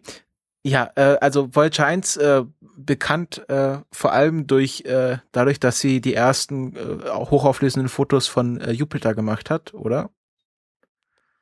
Also ja, es, es, war ja, wenn also, sie angekommen ist, dann wird sie das gewesen sein. Also ähm, es war ja, ähm, ich habe im, Vor, im Vor Vorgang zu zum Pluto Flyby meinte halt einer, ja, ähm, die heutige Generation erinnert sich ja gar nicht mehr daran, wie das damals war, als Voyager 1 an, bei immer näher an Saturn, an wie hieß es genau, Saturn rangekommen ist oder Jupiter, so genau der war's. Ähm, und das, also es war ja ein ähnliches Erlebnis, wie wir bei Pluto hatten. Also dass es erst so ganz krisselige Bilder waren und immer näher und immer näher und dann war sie halt da. Ja. Und vor allen Dingen, damals waren die, die Bilder von Jupiter insgesamt noch nicht allzu gut. Also heutzutage kann ja jeder Amateur schon relativ gute Bilder von Planeten machen. Aber damals so mit chemischen Filmen und so war das noch ein ernsthaftes ja. Problem. Also äh, Bilder mit chemischen Filmen von Planeten zu machen, das ist eine Kunst für sich und keine, die sonderlich äh, schön wäre. Ja. Ähm, also sie hat ja diese Fotos von, ja, also Jup äh, Jupiter sieht da so ein bisschen aus wie Kaffee mit Milch. Ähm, hat, die, hat ein Foto von dem Great Red Spot auf Jupiter gemacht, diesem großen, seit mehreren Jahrhunderten andauernden Sturm. Ja ähm, hat Fotos von äh, von den äh, Saturnmonden Minmus, Mimas, Tethys, Dione, Rhea, Titan und ja, Titan gemacht, wo ich glaube Titan, Titan genau, ja. genau, wo, äh, so wo auf hm. Titan der erste aktive Vulkan außerhalb der Erde. Äh, nein, das ist Io. Das Io, ist Io, genau. Also auf jeden Fall hat äh, Voyager den ersten aktiven Vulkan außerhalb der Erde entdeckt. Ähm, was auch nochmal eine, glaube ich, eine der wichtigsten Entdeckungen war, die Voyager gemacht hat. Ja, weil äh, äh, dieser Vulkan auch äh, ganz stark das äh, sein System beeinflusst. Ist, von wem ist Io der Mond? Von Saturn oder Jupiter? Jupiter. Genau, also dass äh, dieser Vulkan beeinflusst, glaube ich, das Magnetfeld von dem ganzen Jupiter-System. Äh, ich glaube, es ist eher umgekehrt. Oh, wo? Genau, also, hier. Ich weiß es nicht. Äh, also, äh, das habe ich aber so. Also bevor wir uns hier ver verzetteln, ähm, ist genau, der Vulkan heißt Loki. Er ist 160 hm. Kilometer hoch Jo. Nein, die, die, die, äh, genau, die, der Ausbruch geht, kann bis zu 160 Kilometer hoch werden. Äh, genau. The eruption plume of the volcano Loki rises 160 Kilometer over the limb of Yo. Genau. Ähm, aber für was sie ja eigentlich heute bekannt ist, ist ja, dass sie die erste ähm, Raumsonde ist, die das Sonnensystem verlassen hat, äh, je nachdem, wie man das Sonnensystem definiert, weil das ist ja nicht so einfach, kann er nicht einfach sagen, okay, da ist jetzt Pluto und dann ist das Sonnensystem zu Ende. Äh, man, man, man geht eigentlich davon aus, dass das Sonnensystem dort endet, wo die Sonnenwinde äh, keinen nennenswerten Auswirkungen mehr haben, also wo sie, glaube ich, unter Schallgeschwindigkeit gehen. Das nennt man Termination Shock also wo die Sonnenwinde ja. nicht mehr nicht mehr äh, messbar sind und dort äh, setzt man das Ende unseres Sonnensystems oder das Einflusssystem der Sonne und damit das Ende des Sonnensystems, weil ähm, dann das äh, interstellare Medium anfängt, also der Raum zwischen den Sternen. Ja. Äh, liegt einfach daran, die Sonne haut ja ständig irgendwelche Teilchen raus das geht dann nach draußen halt in die eine Richtung und dann von draußen, die anderen Sonnen machen das natürlich genauso und irgendwo müssen die dann auf, kommt das dann halt mehr oder weniger äh, alles aufeinander zu und äh, ja, äh, es gibt dann halt so einen gewissen Punkt, ab, ab dem dann halt äh, praktisch die Komponente, die von der Sonne kommt, ungefähr genauso groß ist wie die von, die von draußen kommt und dann hat man halt so einen so einen Nulleffekt sozusagen. Dazu kommt noch, dass die alle ihre eigenen äh, Magnetfelder ausbilden und so weiter und so weiter. Und ja, am Ende hast du halt dann diesen Punkt. Die ganze Zeit kriegst du den Sonnenwind von hinten ab, also irgendwelche Teilchen, die von der Sonne kommen, und dann ist plötzlich einfach mal Pause. Und mhm. da ist die Voyager-Sonde äh, jetzt mehrfach durchgeflogen, soweit ich weiß. Ich glaube, ja, hier steht äh, 2011, also Oktober 2012 sieht man halt, wie die Sonnenwinde, ähm, also die, die Teilchen, die die Sonnenwinde bringen, extrem abfallen, also wirklich mit einem Schlag auf Null gehen, äh, weil es dann auch so einen Terminator gibt, wo äh, es irgendwelche Seitenströmungen von, äh, von interstellaren Winden gibt, die dann wirklich einen Punkt erzeugen, wo es dann nicht nur langsam abbrecht, sondern einfach äh, ein, ein, wie ein Terminator halt, was halt auch. Einmal plupp macht. Genau, plupp macht und dann ist man halt plus. draußen, dann ist man halt äh, im, Interstell im interstellaren Medium und äh, nicht mehr im Sonnensystem. Aber der Florian wobei, das, wobei der Punkt halt immer ein bisschen variabel ist, ja, genau. wie stark gerade ja. die, die Sonnenaktivität ist. Und deswegen kann man da halt auch locker ein paar Mal durchfliegen. Ja. Weil, wenn er überholt wird oder halt umgekehrt, ja. ne? Ja. Und ähm, genau, das nennt man die Heliopause, also das, das Ende der, der Sonneneinflüsse. Ähm, aber wobei, wobei der Florian Freistadt dann auch mal einen Artikel geschrieben hat, dass äh, das Sonnensystem sich noch viel weiter erstrecken kann. Ich weiß nicht mal, wenn man es anders definiert, also irgendwie sowas. Also man kann nicht jetzt, man kann nicht äh, jetzt einfach so ganz äh, schlicht sagen, äh, Voyager One hat das Sonnensystem verlassen, sondern muss dann schon spezieller werden und sagen, Voyager One hat den ein, das Einflussfeld der Sonnenwinde verlassen und äh, ist nach dieser Definition im interstellaren Medium angekommen, aber äh, wenn man ja insgesamt ist halt noch nicht ja. weit weg und äh, genau also in, es gibt in interstellaren halt noch, es gibt dort halt immer noch so in der interstellaren Dimension ist ja gerade mal äh, die Straße runtergefahren sozusagen. Ja. Ähm, es sind so ein bisschen mehr als 100 astronomische Einheiten weg äh, zum Vergleich ein Lichtjahr waren 123 60.000 oder so 123. Ja, aber ein Lichtjahr sind immer noch sowas ja. wie 60.000 oder so. Ja. Äh, man kann auch einfach, kann man sich auch ganz anders äh, vorstellen. Ich glaube, äh, wie lange brauchen die Lichtsign äh, die Signale? Irgendwie so einen Tag, ne? Ähm, ich weiß nur, dass äh, das Sonnenlicht 16, irgendwas Stunden braucht. Also das 16 das, Stunden. Okay. Genau, 16, 16 Lichtstunden ist von der Sonne entfernt. Genau. Naja, und dann kann man sich ja auch vorstellen, okay, 16 Stunden, das sind so, naja, zwei Drittel eines Tages. Äh, das Jahr hat 365 Tage. Naja, dann wird es ungefähr so ein Fünfhundertstel eines Lichtjahres sein. Ja. Was die jetzt weg ist, ne? Ja. Also da ist noch eine ganze Menge eine ganze ja. Menge Platz, bis man äh, auch nur Gefahr läuft, mit dem nächsten Stern zu kollidieren. Das äh, wird nochmal hier auch sehr schön aufgeschlüsselt. Ähm, also Voyager One wird in 300 Jahren die Oortsche Wolke erreichen, was glaube ich so das nächste Gebilde ist, was wir in unserer Nachbarschaft haben. Oder? Ja, halt irgendwelche Trümmer, die immer noch von der Entstehung des Sonnensystems übrig sind und ja. da draußen rumhampeln. Genau. Ähm, wird in 30.000 Jahren durch sein durch die Ortsche Wolke, wenn nichts dazwischen kommt. Äh, und äh, genau, wird äh, in 40.000 Jahren mit äh, einer Entfernung von 1,6 Lichtjahren Gliese 445 erreichen. Naja, im Abstand von irgendwas, ne? Ja, im Abstand von 1,6 Lichtjahren. Ein frei so, hm. Jo. Ähm, das ist ein toller Flyby in halber Entfernung zu Alpha Centauri. so fast. ähm, genau, das muss. Genau, und also NASA nichts Spektakuläres. Genau, sagt offiziell, um, ähm, the Voyagers are destined, perhaps eternally, ja, in euren Träumen, to wander the Milky Way. Ja, das definitiv. Zumindest die Atome, aus denen sie bestehen, die werden ewig darum, darum hängen, ja die Betriebszeit von Voyager wird nicht mehr äh, bis ganz zur Ortschen Wolke reichen, kurz davor, nämlich 2030.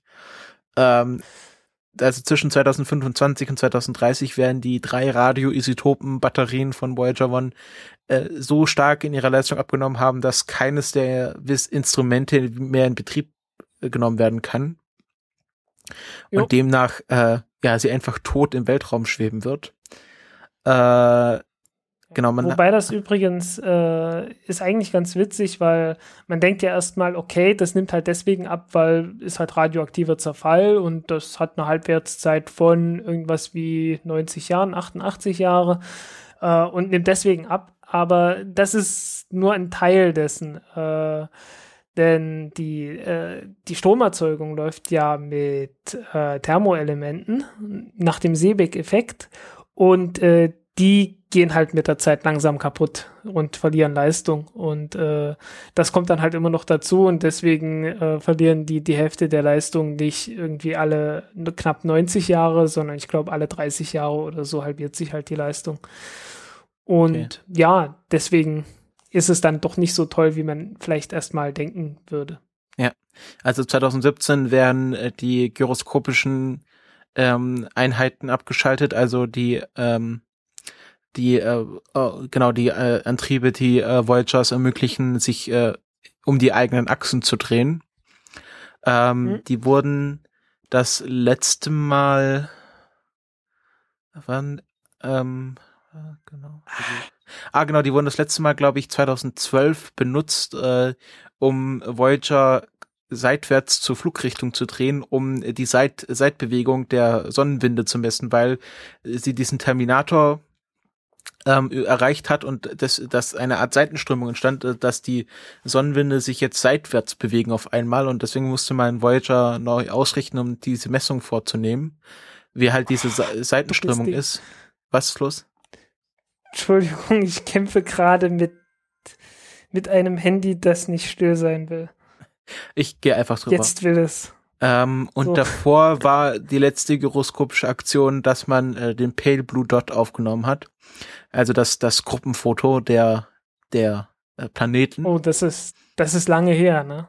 Das war, wann waren das? 1990, genau. The first ever family portrait of the solar system as seen from outside.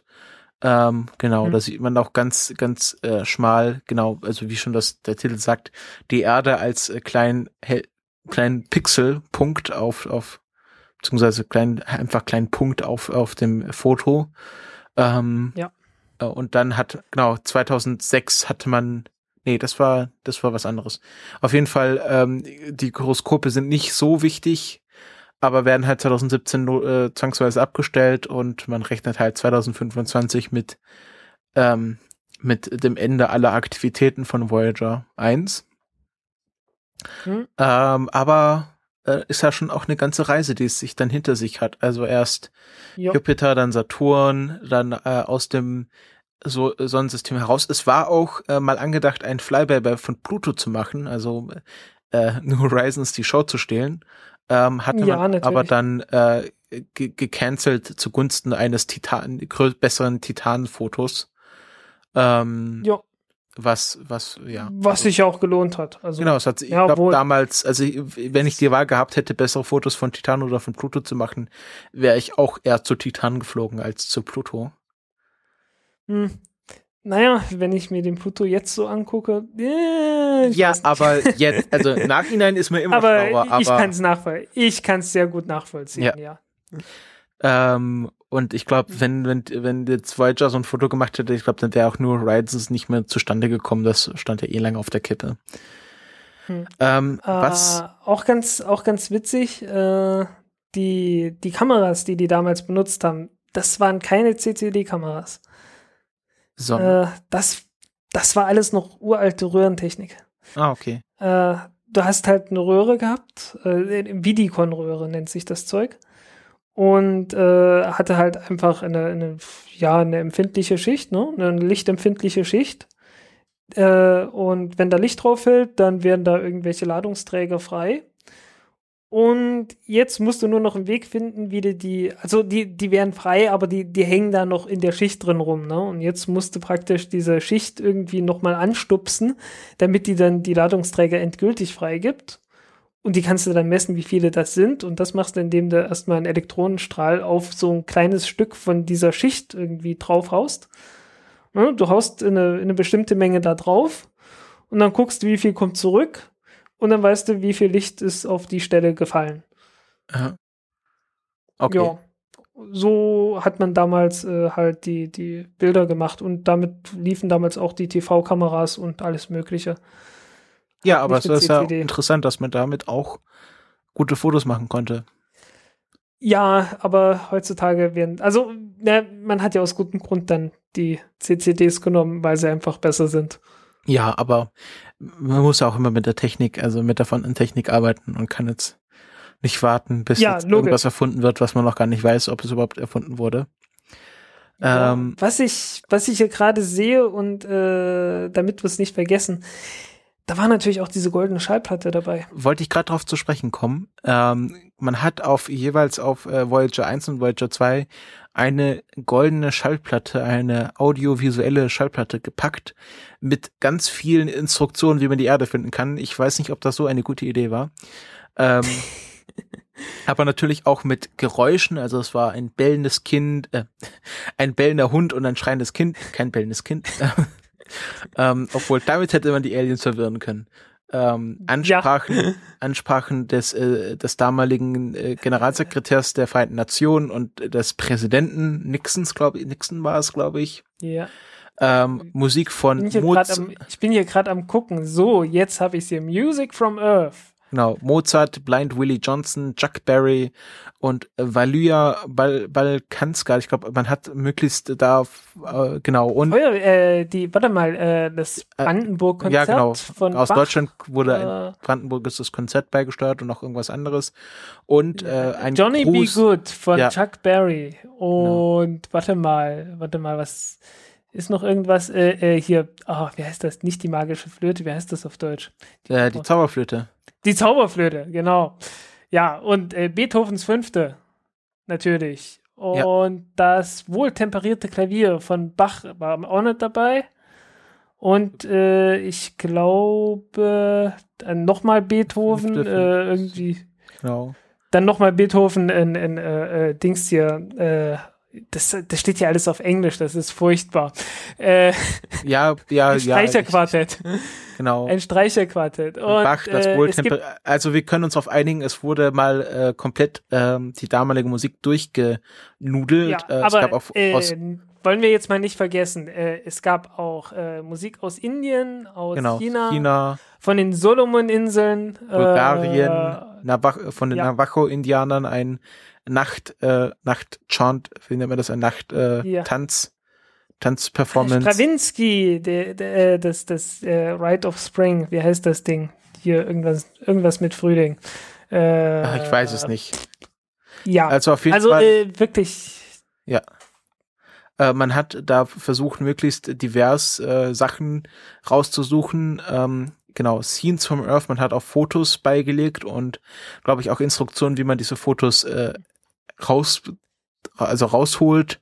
Also Fotos von Ja, den verschiedenen also die, Planeten. Die Fotos waren, die Fotos waren halt äh, in den, also in den Rillen der Genau. Schallplatte äh, halt ja äh, enkodiert sozusagen. Genau, ein, ein X-Ray von einer Hand, das äh, UN-Gebäude bei Tag und bei Nacht, ähm, ein Flugzeug im Flug, ähm, ein Radioteleskop, ähm, ein Astronaut im Dingen, weil die, Weltraum. weil die sofort erkennen werden, wie ein Flugzeug im Flug aussieht, ne? Naja, aber man, äh, man, man wusste ja nicht, also man kann ja nicht wissen, wer jetzt Ja. das irgendwann in die Hände bekommt oder in die Tentakeln oder was auch immer. Ähm, Ja, Äh, und man muss halt möglichst da alle, alle, also mit den Möglichkeiten, die man hat, alles abdecken. Also das ist schon klar, dass das ein bisschen, wenn man es mal Ja. durchdenkt, ein bisschen schwachsinnig ist, aber man wollte halt die Möglichkeit haben, äh, dass, dass äh, außerirdische Intelligenzen äh, irgendwas damit anfangen können. ja. Und äh, Also in jedem Fall, in jedem Fall völlig egal, ob es Aliens in die Hand kriegen oder nicht. Wenn man äh, sich das anguckt, das Schöne ist, dass die Menschen das immer noch in die Hand kriegen können und sich anschauen können, was man damals für wichtig hielt. Ja. Ähm, Und es äh, gibt auf Soundcloud haben sie äh, Sounds from Earth äh, hochgeladen komplett. Äh, also äh, Wild Dog haben wir hier Fire on Speech, The First Tools, Tame Dog, äh, Train, ähm, F111 Flyby, Saturn 5 Liftoff, ähm, also Morsecodes, Schiffe, äh, man hat hier, das kann man sich alles anhören. Ich glaube, ich werde auch was einspielen. Ähm, und ähm, das ist schon alles sehr interessant.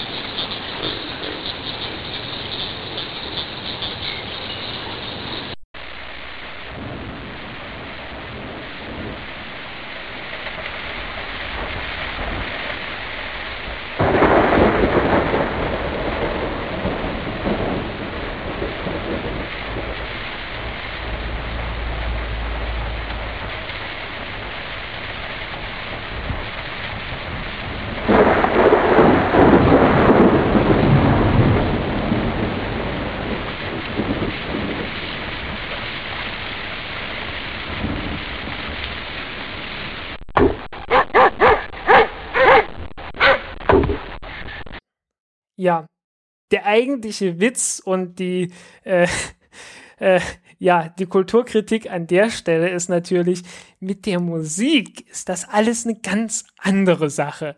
Die können die Aliens abspielen, aber wir nicht, weil wir die Rechte dazu nicht haben. Auf Alpha Centauri gibt es keine GEMA. Ihr Arschlöcher. Auf Alpha Centauri ja. gibt es keine GEMA. Ja, also ich bin, also, äh, muss man doch mal sagen, verdammte Scheiße nochmal. Man hat das auf diese goldene Schallplatte drauf gemacht, äh, hat es damit mehr oder weniger zu sowas von Menschheitserbe erklärt, wie man nur irgendwas zu Menschheitserbe erklären kann. Und jetzt darf man es nicht verbreiten, weil die Leute immer noch die Urheberrechte haben. Vor das ist doch bescheuert bis zum geht nicht mehr. Man, also zum Beispiel, ich, ich weiß, also so Sachen wie Bach, die werden ja wahrscheinlich gemeinfrei sein. Da werden ja dann nur noch die Rechte dran sein, wenn es halt irgendein Orchester performt hat. Ja, aber ich meine, wieso können wir jetzt hier nicht Johnny B. Good einspielen? Weil der noch nicht 70 Jahre tot ist. Äh, naja, äh, Johnny B. Good, ich glaube, den gab es nie, aber Chuck Berry ist noch nicht so lange. Tot. Also, weil Chuck Berry noch doch, nicht. Ja, es ist doch bescheuert. Ja, ich, ich hab's meine, mir nicht ausgedacht. du musst dich nicht bei mir beklagen. Ja, aber irgendwie sollte man doch langsam mal anfangen, sich zu überlegen, ist das jetzt irgendwie Menschheitserbe oder nicht? Und wenn es Menschheitserbe ist, dann sollte das auch jeder sich anhören können und spielen können, wie er und wann er und wo er will. Um jetzt mal ich glaube, die, die Verkäufe von, von Chuck Berrys äh, Alben würden dadurch doch erheblich gesteigert werden. Um die Diskussion mal hier abzukürzen und um auf einen anderen Podcast zu verweisen, man sollte sich die Logbuch Netzpolitik Folge vom äh, Camp anhören, also vom äh, Chaos Communication Camp 2015. Ja. Da war die Julia Reda zu Gast. Das ist ein äh, Piratenparteimitglied, äh, eines der wenigen verbliebenen und, äh, sagen wir mal, dezent äh, nützlichen äh, Mitglieder der Piratenpartei, die im Europaparlament sitzt und sich zurzeit mit einer Reform des Urheberrechts beschäftigt und gerade solche Sachen anstrebt, wesentlich zu verbessern. Ähm, also ja. diese Frau sollte man, kann man sich anhören weil, oder auch sehen, ist ja auch eine Videoaufzeichnung von Logbuch Netzpolitik. Ähm, 150, glaube ich, war es. Es war irgendwo so eine runde Zahl. Und ähm, kann man auch bei der nächsten Europawahl mal unterstützen. Also die macht da gute Sachen, um solche Probleme gerade zu beheben. Jo. Jo.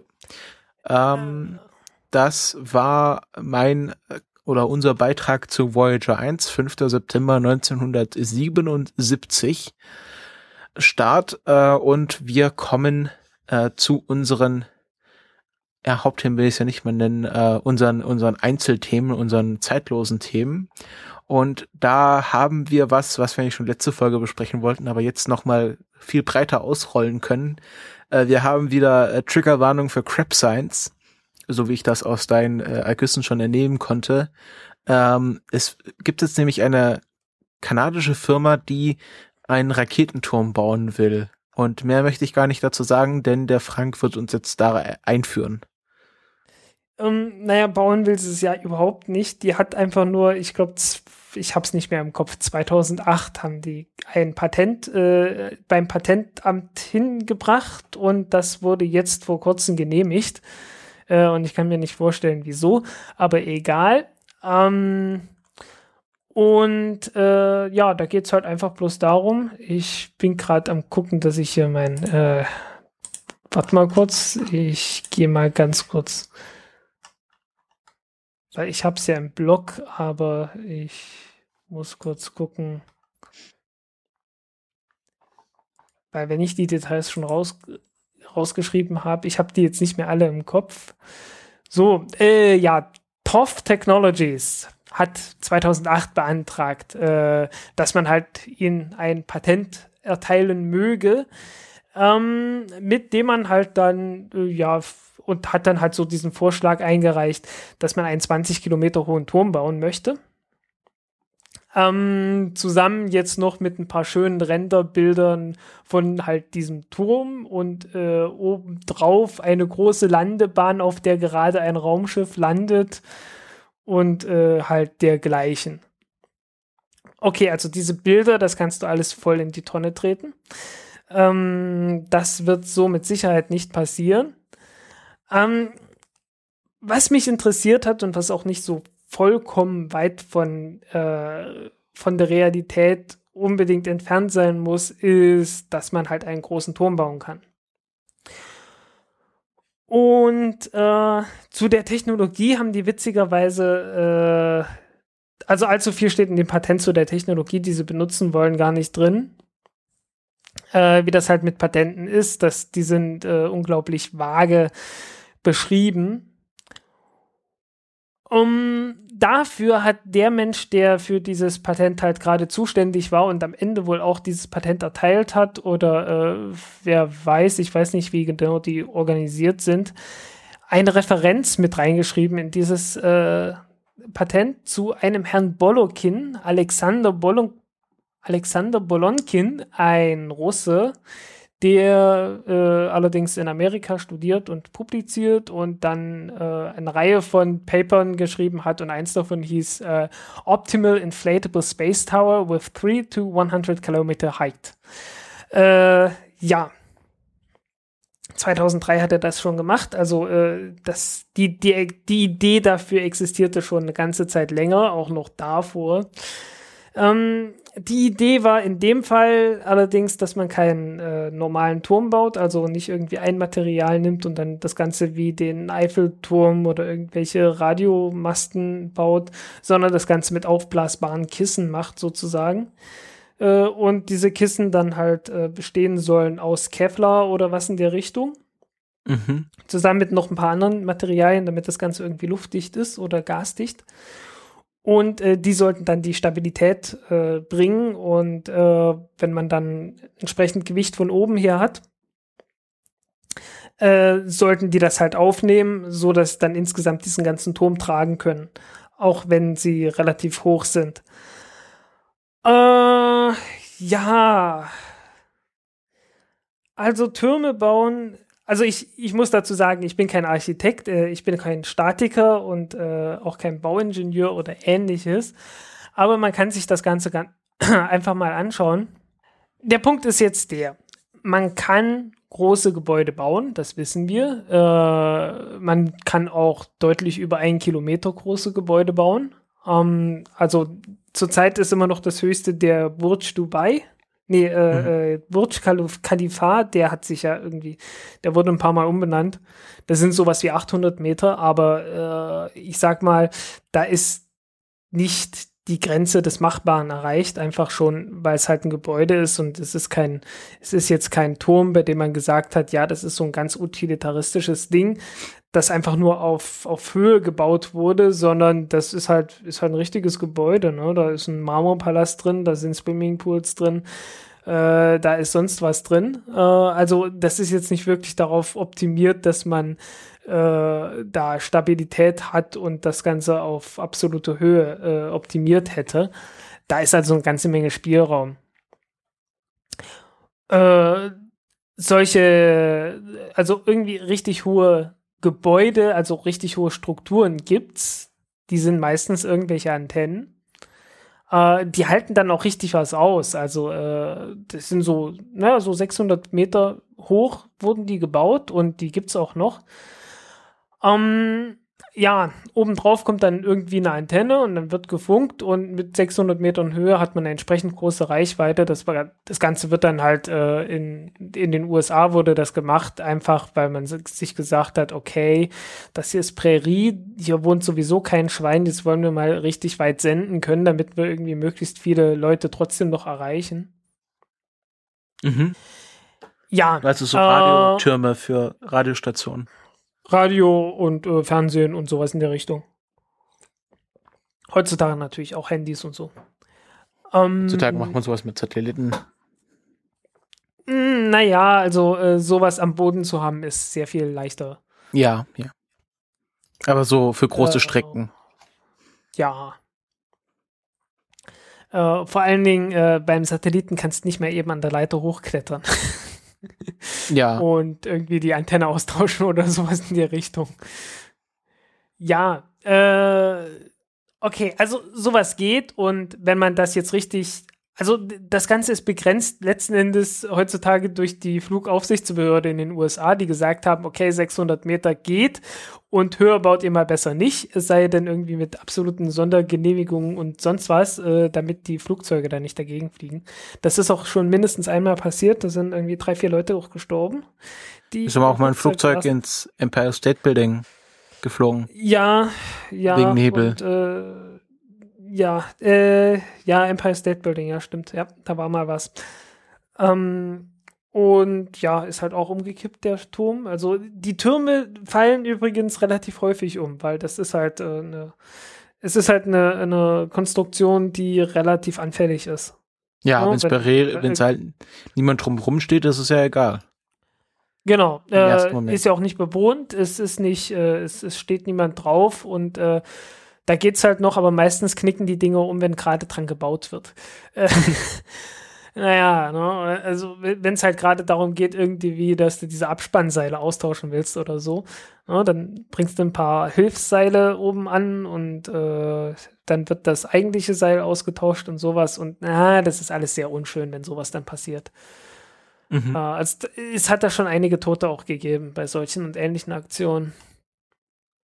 Naja, jedenfalls äh, nachvollziehbar ist die Idee. So, so im Prinzip jetzt. Ne? Also äh, es bringt was, wenn man sagt, okay, ich bin jetzt hier in 20 Kilometern Höhe. Es wird auch schon was bringen, wenn man in 5 oder in 10 Kilometern Höhe ist. Weil äh, Düsentriebwerke in der Atmosphäre generell relativ schlecht funktionieren. Also zumindest im Vergleich zum Vakuum sind sie ja doch deutlich schlechter in der Leistung halt. Und wenn man jetzt in 10 oder 20 Kilometern Höhe ist, dann hat man halt äh, so, naja, ich sag mal drei Viertel der Atmosphäre schon hinter sich gelassen in 10 Kilometern Höhe. Mhm. Und dann kann man auch äh, dann hat man erstmal weniger Luftreibung beim Flug und man hat weniger Druck, weniger Luftdruck, weil der Luftdruck, der gegen die Raketendüse drückt, der ich glaub, das verringert schon mal die, alles erklärt. Ja, ich äh, habe das schon mal erklärt, ne? Über die fluggestützten Pegasus-Raketen genau. gesprochen haben. Genau, stimmt. Ja, du hast recht. Das habe ich schon mal erklärt. Ähm, Dann könnt ihr das nachhören dort und äh, ich werde dort sicherlich gesagt haben, dass die äh, Raketentriebwerke halt wegen dem Luftdruck in der Höhe deutlich äh, weniger effizient sind. Und ja, wenn man jetzt so einen Turm hätte und man könnte von dort oben starten. Deutlich effizienter toll. meinst du, nicht weniger effizient. Äh, ja, ich meine, also weniger Treibstoffverbrauch auf jeden Fall. Also ne? mehr effizient. Ja, auf jeden Fall ja. besser. Ja. Höher ist gleich besser. Punkt. Also, das wäre schon toll. Äh, das könnte man heute schon äh, mehr oder weniger simulieren, indem man einfach sagt, jo, wir starten halt von einem möglichst hohen Berg aus. Äh, so in Ecuador gibt es ein paar nette Berge, äh, die so reichlich fünf Kilometer hoch sind und äh, am Äquator sind, deswegen heißt das Land so. Und äh, ja, das wäre schön, dummerweise ist das halt mitten im Land und du willst so in Richtung Osten starten und dann landest du halt mit deinem ganzen Schrott irgendwo im Regenwald von Brasilien oder so. Äh, warte mal, nicht in Brasilien, sondern ähm, in äh, äh, äh, wahlweise in Peru oder in Dings da, in, in Kolumbien. Aber äh, weder die Peruaner noch die Kolumbianer werden sich sonderlich über diesen Schrott freuen. Naja, die sind ja aus. kräftig dabei, ihren eigenen Regenwald selber abzuholzen. Ja, aber irgendwie so runter, runterfallende Raketenteile hatten wir ja schon beim letzten Mal besprochen. Ja. Alles nicht so ideal. Ähm, deswegen wäre so ein Turm, den man einfach so in die Gegend stellen könnte, natürlich schon mal toll. Äh, ja, die Materialien, die man braucht, um irgendwie so fünf oder zehn Kilometer hochzubauen, äh, sind tatsächlich vorhanden. Also man kann da ganz relativ normalen Stahl benutzen. Mhm. Wenn man nicht allzu weit hoch hinaus will. Ähm, allerdings habe ich mir das ganze Zeug durchgelesen und äh, ich habe das im Blog alles äh, relativ detailliert. Also, naja, ich habe die Quellen verlinkt und ich habe es auch versucht äh, nachzuvollziehen. Und ja, also so fünf bis zehn Kilometer, das kann man durchaus schaffen. Wie das mit den 20 Kilometern äh, aussieht, Ähm, physikalisch klappt es auf jeden Fall. Die Frage ist immer wieder, wie hoch ist der Aufwand? Das habe ich Wie mich gesagt, auch die ganze Zeit gefragt, weil man muss ja dann die trotzdem die. Sachen irgendwie da hochbringen. Also die werden ja dort nicht irgendwie magisch erscheinen, die Raketen. Werden Ja. die dann Aufzug reinbauen oder fliegen die dann mit dem Helikopter hoch oder wie stellen die sich das Aufzüge, vor? Aufzüge haben die die so. Also Aufzüge hast du sowieso. Äh, weil da- das, einen Aufzug hast du sowieso schon bei den, äh, bei den normalen Radiomasten. Da wird so ein Aufzug an der Seite dran ja, gebaut. aber ein Aufzug, der auch Raketenteile transportieren kann.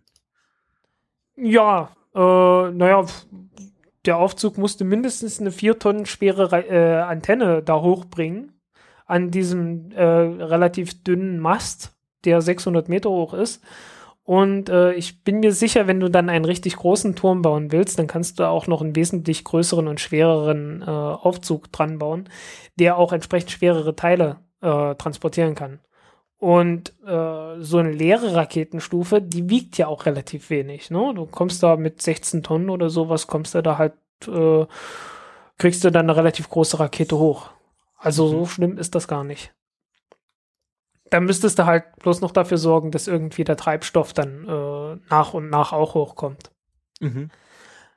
Oh, also daran liegt's nicht. Die große Frage ist halt, wie viel Aufwand musst du betreiben, dass du überhaupt äh, den Unterbau sozusagen baust. Ähm, und das ist halt sehr zweifelhaft. So ein, so ein 600 Meter hoher Turm, der kostet 4 Millionen Dollar. Das ist gar nicht mal, also ich meine, so, so an sich ist das eigentlich ziemlich billig, ne? Wie viel hat das äh, Burj Al Khalif? Burj Khalif? Anderthalb Milliarden. Aber mit, mit Ausstattung oder nur das, also damit der Turm steht? Weiß ich, weiß ich gar nicht. Das weiß ich gar nicht. Das habe ich nicht recherchiert. Das kann sein, dass das wirklich bloß ohne Ausstattung ist. Mhm. Der Rohbau. Ich weiß es nicht. Wie Äh, viel veranschlagen die für einen Raketenturm? Das ist ja das Witzige. Dazu steht nirgends was. Ah, okay. Also Preis auf Anfrage. Das sind die ganz günstigen Sachen. Ähm, Ja, der, ähm. ich weiß nicht, ob du das gehört hast, der Florian Freistetter hat in der Fremdwissenschaft schon drüber gesprochen. Ja. Und er fand Das ist das, allzu positiv, oder? doch, doch, also er meinte, das sei, also es sei natürlich fragwürdig, ob das je realisiert wird, aber er finde das einer der, einer der sinnvolleren Projekte, die er halt von diesen ganzen Zukunftsprojekten bisher gehört hat. Ähm, Ja, also es ist eines der sinnvolleren auf der einen Seite. Also er war, er war für, mein, für meine Verhältnisse überraschend positiv eingestellt diesem Projekt Mhm. gegenüber. Ja, also ich, ich bin da auch ein bisschen zwiegespalten. Also wenn man sich die beiden, ich habe zwei Artikel darüber geschrieben und der erste ist, glaube ich, noch deutlich positiver als der zweite. Äh, das liegt auch daran, dass ich mir bei dem zweiten vorher angeschaut habe, was der Mensch da genau ausgerechnet hat bei der Konstruktion und da war er doch sehr optimistisch an einigen Stellen. äh, um es ganz vorsichtig auszudrücken.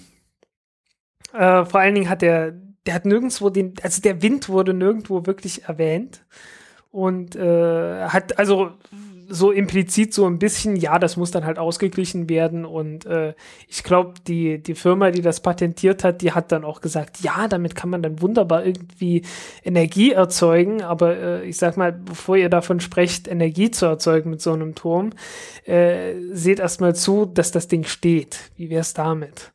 dass das nicht umfällt, äh, weil die, die Kräfte, die dort wirken können, sind halt schon ziemlich brutal. Umso Ja, höher der. Turm wird, umso höher der Turm wird, äh, umso, äh, umso größer ist dann halt auch das Drehmoment. Also die, die Kräfte, die dann oben dran äh, zerren, müssen dann halt irgendwie auch ausgeglichen werden, dann entsprechend auch mit Kabeln und äh, ja, äh, Wie groß sollen da die, die Basis sein?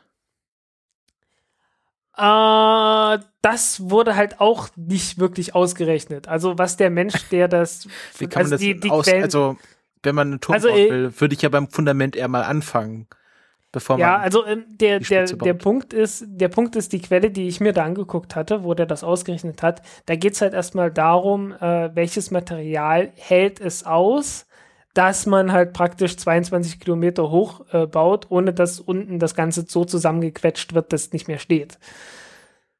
Darum ging es dem halt in Ah, erster okay. Linie. Ah, okay. Und den Rest hat er halt gesagt, ja, das muss dann halt irgendwie gemacht werden. Und äh, die Herangehensweise ist natürlich auch nicht ganz falsch. sage ich mal. Äh, einfach erstmal, weißt du, du, du schaust dir das erstmal an und sagst dir, okay, kann das klappen oder kann das nicht klappen? Gibt es überhaupt ein Material, das das aushält oder nicht? Deswegen ist halt äh, Weltraumfahrstuhl erstmal totaler Unsinn für die heutige Zeit, weil es schlichtweg kein Material gibt, das, das die Kräfte auch nur näherungsweise äh, aushalten würde. Ja, oh, also so die.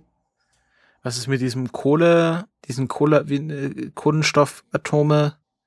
Ja, äh, wenn du die mal in größeren Mengen und äh, also erstens in größeren Mengen herstellen kannst und äh, in der Qualität und in der Länge, die du brauchst und also, dass die das nicht nur über ein paar Mikrometer diese Kräfte aushalten, sondern über 10.000 Kilometer, äh, dann können wir gerne drüber reden, aber äh, zurzeit ist das Ganze äh, sehr utopisch. Das war bei Frank Schätzing Limit, äh, wurde damit der Weltraumfahrstuhl realisiert.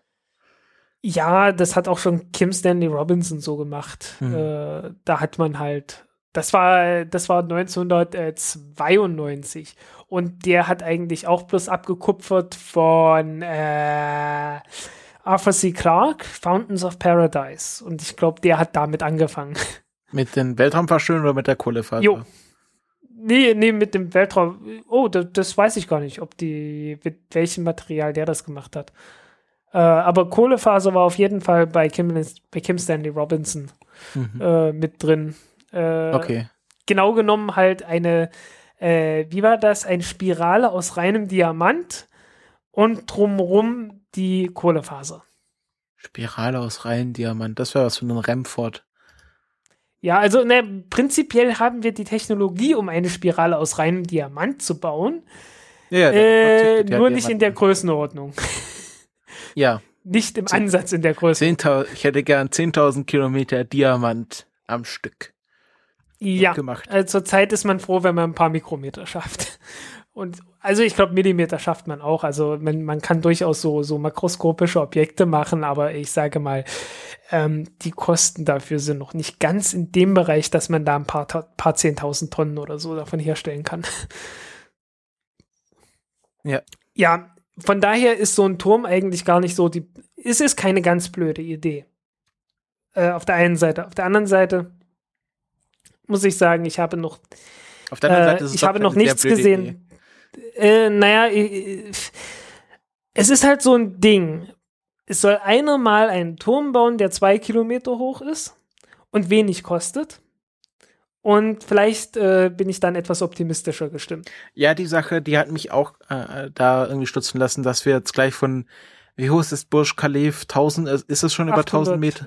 800? Nee, nee, nee, nee, 860 oder sowas. Ja, und äh, dass man dann gleich auf 20 Kilometer hoch will.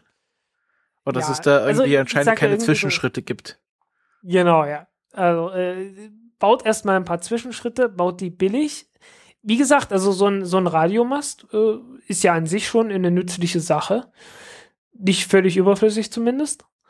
Und also man, man, äh, äh, man könnte zumindest sagen, okay, das Ganze ist jetzt ein Projekt, das äh, zumindest irgendwie quersubventioniert wird. No? Ne? Einfach durch Nutzen mhm. als Antenne. Das könnte man sich so vorstellen.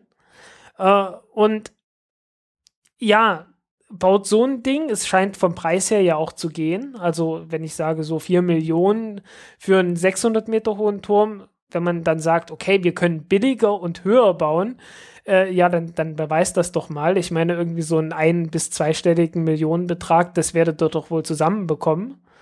Ne? Da hat man schon von schlimmeren Dingen gehört, die Leute an, an Geld finanziert haben.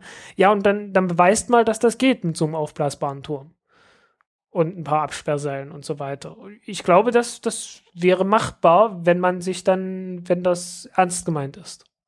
Mhm. Okay.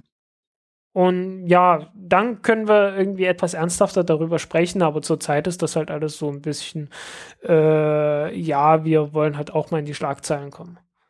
Das habe ich auch so das Gefühl.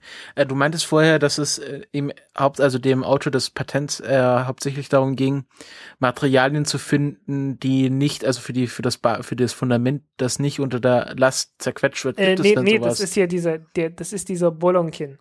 Der, der Okay. hat eine ganze Reihe, also der hat eine ganze Reihe von Papern, die durchaus äh, schöne Unterhaltungsliteratur sind.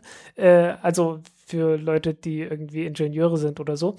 Ähm, und äh, hat dort halt ein, also ach, der hatte ein, ein tolles Paper hatte der rausgebracht, wo irgendwie äh, ein Konzept nach dem anderen, die wurden so alle immer noch ein Stückchen wahnsinniger.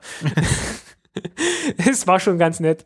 Äh, und äh, also der hat diverse äh, Projekte von irgendwie möglichst hohen Türmen gebaut, halt einen mit aufblasbaren, einen irgendwie konventionell und sowas. Äh, und dann einen, der halt dynamisch ist, also du hast dann irgendwie so ein äh, ja, ein Seil, das halt die ganze Zeit äh, rotiert und sowas. Äh, ja, äh, kann ich jetzt so richtig gut nicht beschreiben. Ich habe das Bild im Kopf, aber ich kann es nicht gut beschreiben. Wir haben hier gerade ähm, ein, eine, ein, einen Einwurf aus. Aus dem Chat? Ja, Oh ja, ein langes, ja.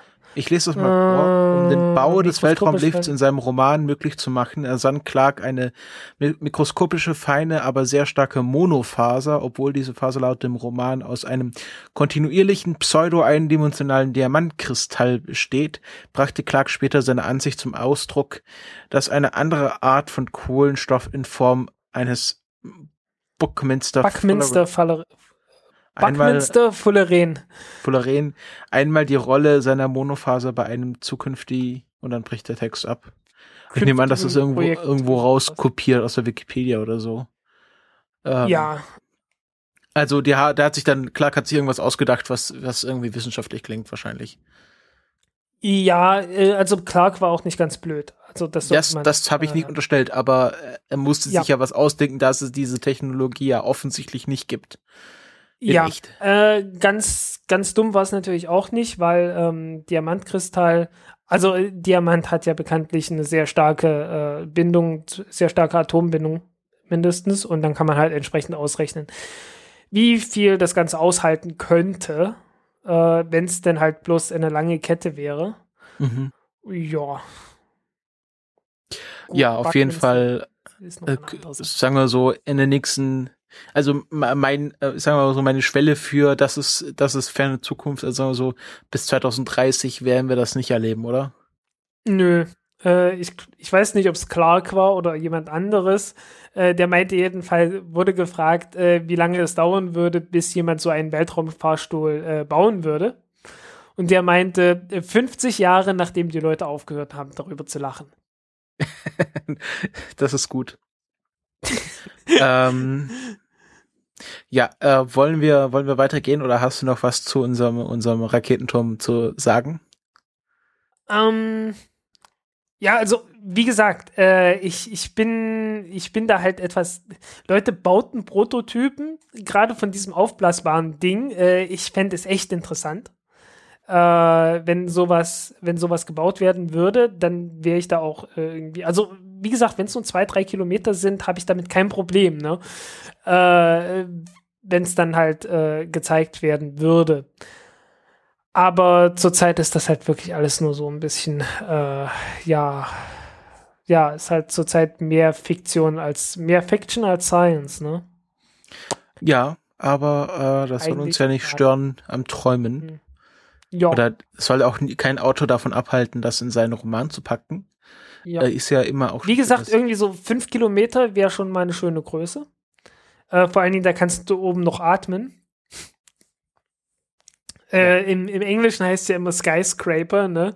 Also Skyscraper sollte man ein Gebäude ja eigentlich erst nennen, wenn man oben steht und nicht mehr atmen kann. Dann kratzt man wirklich am Himmel. ja, also Wolkenkratzer ist ja dann schon eher schon, geht in die richtige Richtung. Ja, der, der deutsche Begriff ist nicht so schön geeignet für diesen Witz. Ja, Äh, ja, also äh, wie gesagt, wenn man wenn man einen Turm hat, auf dem man nicht mehr atmen kann, dann ist er auf jeden Fall für eine Rakete schon mal ganz gut geeignet. Äh, ja, toll wär's halt. Und dann ist halt die Frage, äh, wie viel kostet's? Wenn man es so für Million Dollar. wenn man es für einen einstelligen Milliardenbetrag bauen könnte, einstellig, ne? Also so, so, ich sag mal maximal fünf Milliarden oder so und dann einfach sagt, ja, okay, wir, wir kneifen ein Auge zu, weil es ist halt ein schönes, großes Projekt und das kann man sich auch mal was kosten lassen und das ist dann halt Prestige oder so, ne? Und dann halt bei der, bei der Wirtschaftlichkeit ein kleines bisschen ein Auge zudrückt und ohne gleich wahnwitzig zu werden. Äh, ja, da, dann könnte sich das lohnen.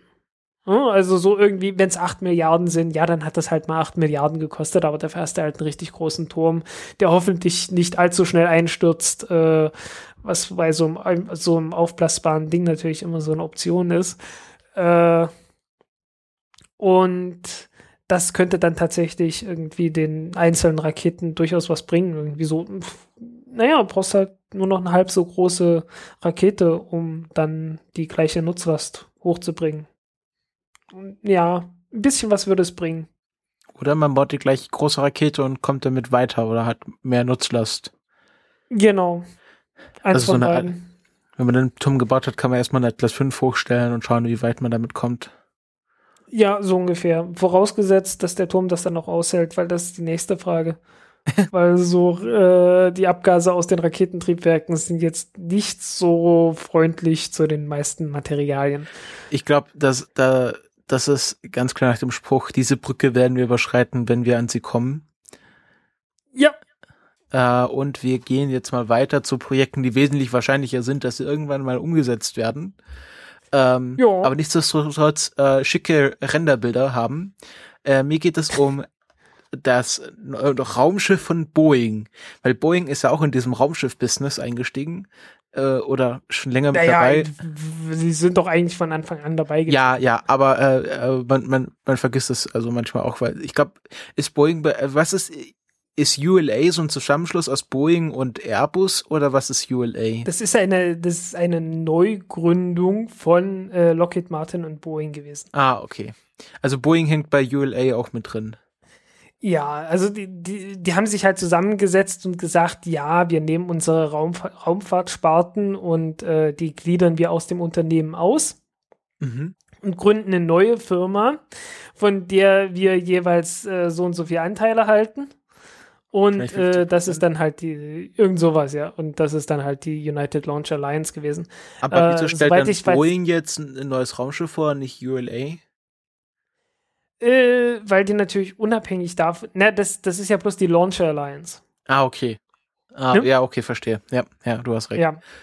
Ja, ähm, und dieses Ding hieß eigentlich ursprünglich CST 100 und heißt immer noch, heißt immer noch. Also, äh, worum es geht, ähm, Boeing hat am, äh, am Freitag ähm, ihr ja, ihr neues Raumschiff vorgestellt. Das äh, hießen der, also bevor es äh, jetzt offiziell vorgestellt wurde, hieß es CST 100 und da es nicht so cat äh, catchy ist, ähm, nennt man das jetzt nach der klassischen Namenskonvention von Boeing Starliner. Also es gibt ja das Flugzeug Dreamliner und dann noch so ein, äh, ein was, ein, ein Jet, der heißt Stratoliner, also so ein Höhenflugflugzeug. Ja. Hm. Und jetzt. Hätte man es äh, wenigstens Spaceliner genannt. Ja, Starliner ist es schon ein bisschen, also es wird keine Linie zu einem Stern geben. Äh, ob, ja. ja. Obwohl ich weiß ja nicht, ob der Traum garantiert ist bei so einem äh, Boeing Dreamliner. Ja, äh, okay. Zurzeit ist es ja mehr ein Albtraum als ein Traum. Aber ja, der, immerhin ein Traum. Ja, genau. Und ähm, da sollen, warte, den früh, also genau, hier. Äh, Launch, äh, sagt der, der Chef von, von Boeing, sagt, ist äh, frühestens Dezember 2017 geplant, der erste Start. Ja. Ja, ähm, aber sie haben ist jetzt, jetzt, nicht das ist jetzt nicht das visionärste Projekt, von dem man jemals gehört hätte.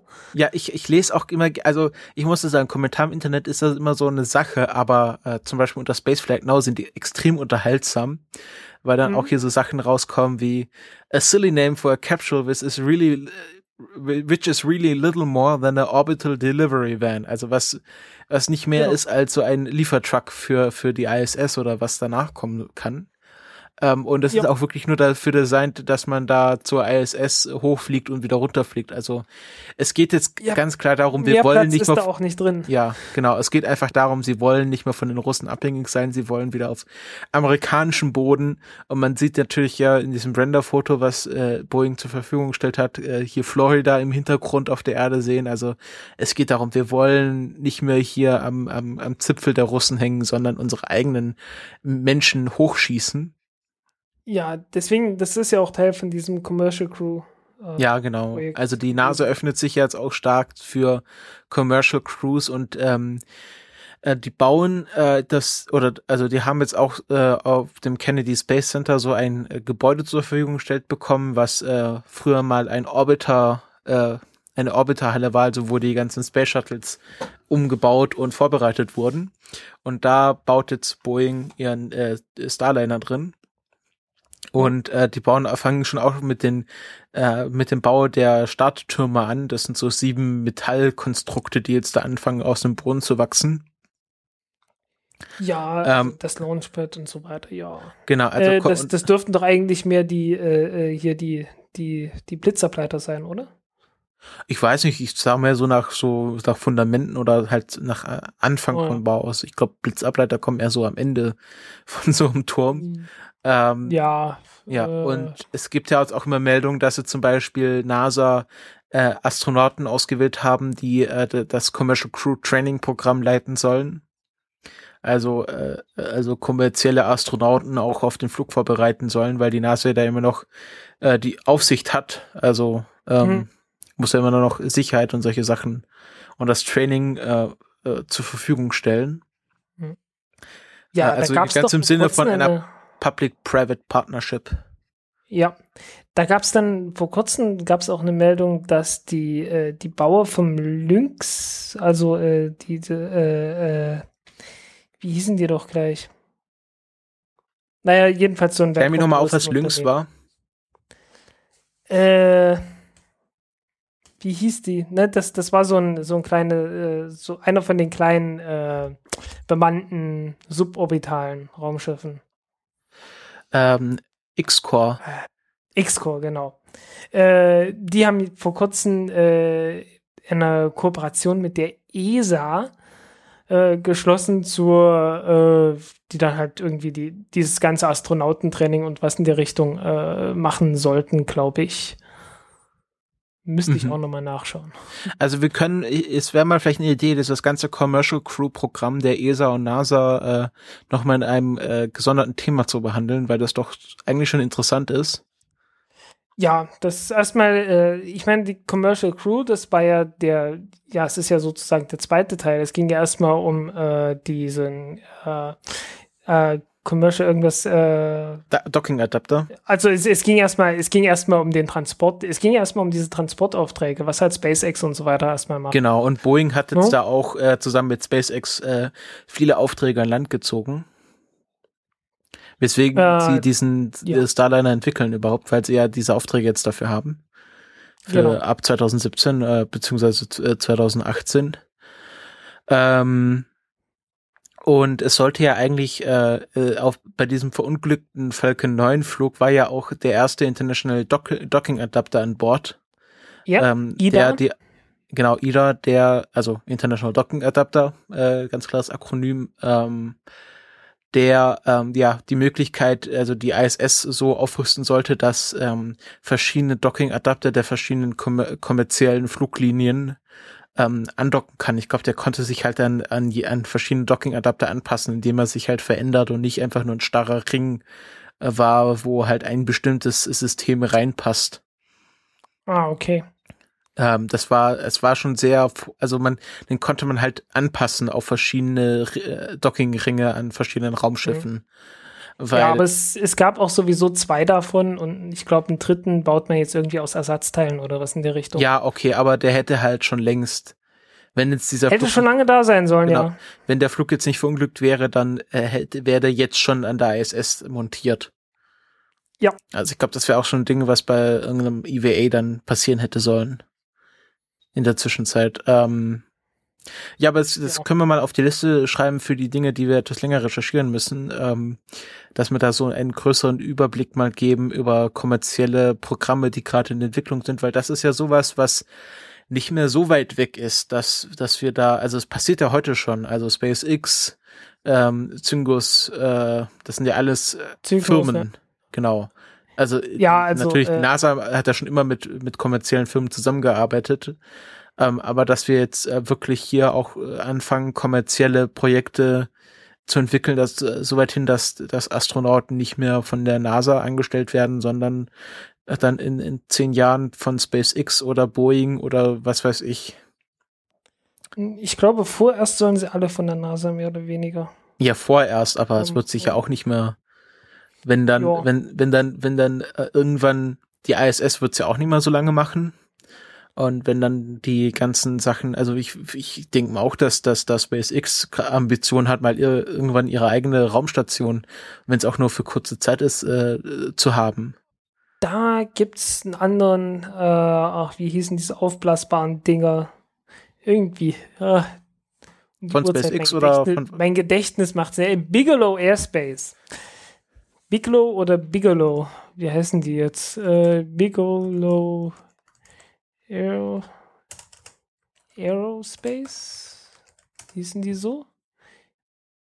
Bigelow, so rum heißen sie. Bigelow Aerospace, äh, die haben halt so ein aufblasbares System entwickelt, äh, was auch äh, zumindest ursprünglich und äh, vielleicht irgendwann auch mal endlich ein Modul an der ISS sein sollte.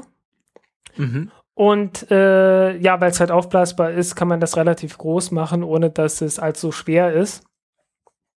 Kann man also mit gemäßigten Raketen noch starten. Und die haben auch äh, schon ein paar Testmodule im Orbit und äh, auch getestet, auch mit Luft drin und so und war auch alles dicht, hat gut gehalten und ist, glaube ich, auch noch und fliegt auch noch.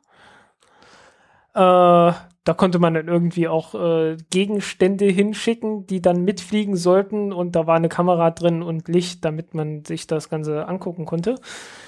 Äh, ja, und die wollen halt eine, die wollen halt dann irgendwie auch eine, eine eigene Raumstation dann eines Tages mal bauen, falls das irgendwann kommerziell auch machbar ist. Ja, also was, was mein Punkt ist, dass einfach, dass der kommerzielle Raumfu Raumflug äh, schon vor der Tür steht und beziehungsweise schon Fuß in der Tür hat. Also wir haben ja. bisher nur äh, unbemannte kommerziellen Das auf jeden und der Fall, nächste ja. Meilenstein wird halt dann sein, dass wir dann in den nächsten, sagen wir mal, fünf bis zehn Jahren, ähm, also wie gesagt, Boeing 2017, äh, SpaceX etwa in der gleichen Ecke ähm, kom bemannten kommerziellen Raumflug haben werden und von dort aus wird es dann halt immer weitergehen, dass wir dann kommerzielle Raumstationen haben und ja, irgendwann ja. wird Also halt ich gehe davon NASA aus, dass ja, ich gehe davon aus, dass sich das Ganze um zwei Jahre mindestens verzögern wird, aber das ist halt, ist halt Raumfahrt. Das ja, ich sag, ich sage jetzt sogar etwa um die gleiche Ecke, also 2017, 2018, ja, ja. 2019. Also praktisch 2019 oder 2020. Ja, genau. Jetzt hast du gesehen, es gibt jetzt wieder Startdaten für die Falcon 9 Heavy. Ja. Ja, das ist halt so eine Rakete, die äh, sehr angekündigt ist. Ja, ja, aber es ist jetzt eine, halt eine, sehr, stark, wieder. eine sehr angekündigte Rakete. äh, aber ich, ich meine, ja. Space in SpaceX We Trust, ähm, wenn sie ja, genau. dann die. Ähm, ja, also äh, Falcon, Falcon Heavy, äh, ursprünglich hieß die Falcon 9 Heavy, äh, weil sie, also gab es jede Menge äh, Konzepte, gerade in der Anfangszeit von, von SpaceX, wo man halt gesagt hat, da gab's, da gab's ja auch mal noch eine Falcon 9, äh, 5 Rakete, ne, mit fünf Triebwerken. Und da hieß es dann, okay, wir bauen jetzt von der Falcon, also von den Falcon-Raketen wollte man sagen, okay, wir haben die Falcon 1, eine Falcon 5 und eine Falcon 9 Rakete. Und dann bauen wir noch größere Varianten. Da bauen wir eine Falcon 9 äh, 55, glaube ich. Äh, also mit zwei so Falcon 5 äh, Raketen rechts und links dran als Boostern mhm. und dann noch äh, irgendwie so eine 99 oder Heavy halt. Ich weiß nicht, wie das, also das war irgendwie, naja, ne, war halt irgendwie halt benannt. Mit äh, zwei Falcon 9 Kernen rechts und links als Booster dran. das war vor langer, langer Zeit mal der erste Plan gewesen. Äh, das war noch die alte Falcon 9 Rakete, die allererste Variante. Und äh, die hätte damals 30 Tonnen in den Erdorbit gebracht und äh, irgendwie so für äh, irgendwas um die 10 Tonnen sicherlich in GTO oder so. Also wäre halt so eine ganz normale Rakete mehr oder weniger gewesen. Äh, und seitdem ist die Falcon 9 Heavy immer mehr gewachsen, zusammen mit der Falcon 9 Rakete. Äh, also die Pläne mit den fünf Triebwerken hat man zwischendurch aufgegeben, deswegen äh, existiert halt auch diese, diese kleinere Falcon Heavy Rakete nicht mehr. Ähm, und dafür hat man dann halt irgendwann die neuen auch noch rausgelassen. Seitdem heißt das Ding Falcon Heavy. Und die Falcon Heavy besteht dann halt aus äh, diesen drei neuen äh, Kernen von der Falcon 9 Version 1.1, ne, die halt diese großen 400 Tonnen äh, äh, Kerne sind, halt mit entsprechend viel Treibstoff und äh, auch größerer Nutzlast von der neuen Falcon 9 Rakete. Und ich gehe schwer davon aus, dass die die nochmal überarbeitet haben und die neue Falcon Heavy dann auch die neuen Entwicklungen beim äh, Merlin-Triebwerk mitmacht, weil das hat man ja jetzt äh, noch etwas weiterentwickelt und nochmal irgendwie 30 Prozent mehr Schub oder so oder äh, Nee, nicht 30, ich glaube, es waren 20 Prozent oder was in der Richtung. Also ein bisschen mehr Schub auf jeden Fall. Und äh, ich schätze mal, die Falcon Heavy wird davon auch dann profitieren und dann wird man noch mal ein neues, also da wird man noch mal neue Zahlen irgendwie veröffentlichen, wie viel das Ding dann nun ganz genau liefern wird. Äh, ja. Mhm. Ähm, und auf jeden Fall, äh, es wird die mit Abstand größte Rakete sein, die jetzt in sehr langer, für sehr lange Zeit gestartet ist. Insgesamt äh, oder? Die, die Nutzlast, na, von der, von der Nutzlast her ist es auf jeden Fall das größte Ding seit Apollo. Weil, also wird die dann äh, größer sein als die Delta 4 Heavy? Ja, auf jeden Fall. Okay.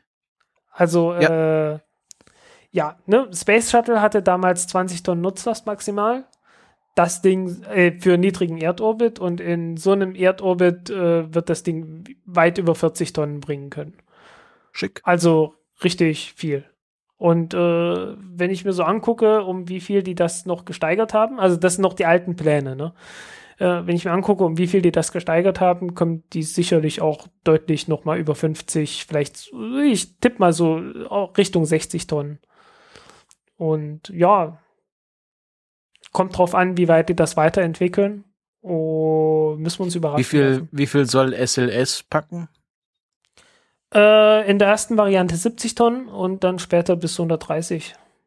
Okay, aber das ist ja, hm, ob das äh, irgendwann, es dauert ja noch ein Weilchen, bis SLS fertig ist. Ja. Äh, ja, also das ist halt so die, es ist dann noch mal größer, aber äh, ja, die Falcon Heavy ist halt sehr, sehr, sehr viel billiger dann. Also äh, äh, kann man kann man drehen und wenden, wie man will. Also äh, Falcon Heavy wird sowas um die, weiß nicht, 120 oder so, 120. Also es Millionen wird einfach, einfach der pro Tonne Preis wird bei der Falcon Heavy wesentlich ein günstiger Fünftel sein. oder so sein, ein Fünftel oder noch weniger. Äh, okay, SLS wird dann auch irgendwie bemannt sein. Oh, soweit ich weiß, soll ja, ja die äh, irgendwie man-rated sein. Oder wie? Äh, ich glaube nicht. Ja, kann man ja äh, direkt reinbauen. Ja. Ich weiß es nicht, ob, die, ob das man-rated sein wird. Erstmal wollen die sich drum kümmern, dass die. Ja, dass sie es erstmal unbemand bauen, ist ja klar. Oder dass sie dann irgendwann mal in, äh, so ein äh, Dragon reinbauen oder was, wie heißt ihr?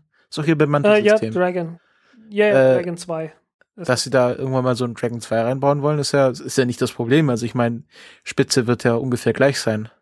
Ja, aber viel sinnvoller ist es doch einfach, äh, eine kleine Rakete zu nehmen, wo man dann halt auf die Sicherheit Wert legt. Äh, da hast du halt weniger Probleme. Ja, bei der großen Rakete Teile. legen sie nicht auf die Sicherheit Wert, oder was? Naja, also äh, du kannst ja, es gibt ja sicher und sicher und äh, sobald du einen Menschen auf eine, ja, sobald du einen Menschen auf eine Rakete setzt, dann ist sicher was anderes, als wenn du irgendwie ein unbemanntes Ding da oben drauf hast. Schaust du dir nochmal die Streben genau an. Ja, ne, also irgendwie, irgendwie, du, äh, da kommt dann doch noch mal einiges dazu, ne? Also dieses Man-Rating, Ja, ja. das ist schon noch mal eine ganz andere Form von Sicherheit, als wenn du, als wenn du sagst, äh, ich baue jetzt hier eine Rakete, die irgendwie kommerziell erfolgreich sein soll. Ne? Ja, ja. Und schon, ist Das ist auf ja. jeden Fall billiger, wenn du da eine kleine Rakete hast. Und ich frage mich gerade bei diesem SLS immer wieder, ja Mensch, wieso bringt ihr nicht einfach das Ding unbemannt hoch und äh, nehmt noch eine kleine Rakete, wo dann halt die Leute drin sind und dann, wenn das Ding einmal im Orbit ist, dann äh, bringen die halt ihr Raumschiff dahin oder fliegen halt mit einer Kapsel dahin, äh, steigen ein und dann geht's weiter. Wäre mit Sicherheit sehr viel billiger, das ganze Ding zu entwickeln. Ja, lass mal die NASA machen, die. äh, Ja, das sind Profis. Ich Ja, weiß. alles Profis. Ich nicht.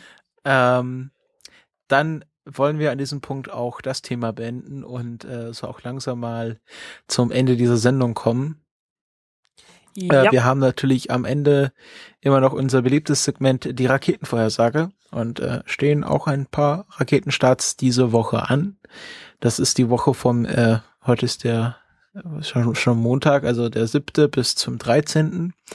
Ähm, da haben wir einmal eine Soyuz-Rakete, eine unbemannte Soyuz-Rakete, die Galileo 9 und 10 hochbringen soll am 10. bzw. 11. September. Ich nehme an, das kommt darauf an, von wo man guckt.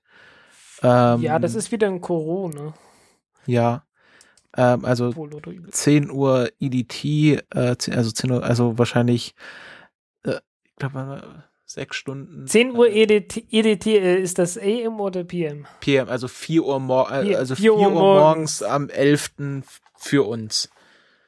Ja, Super äh, das weckt natürlich Erinnerungen an den letzten Flug, der da etwas missglückt ist, wo man schon gejubelt hatte und dann äh, hat jemand mal geguckt, in welchem Orbit die Dinge eigentlich gelandet sind und dann war der Jubel dann doch nicht, dann doch etwas verhaltener.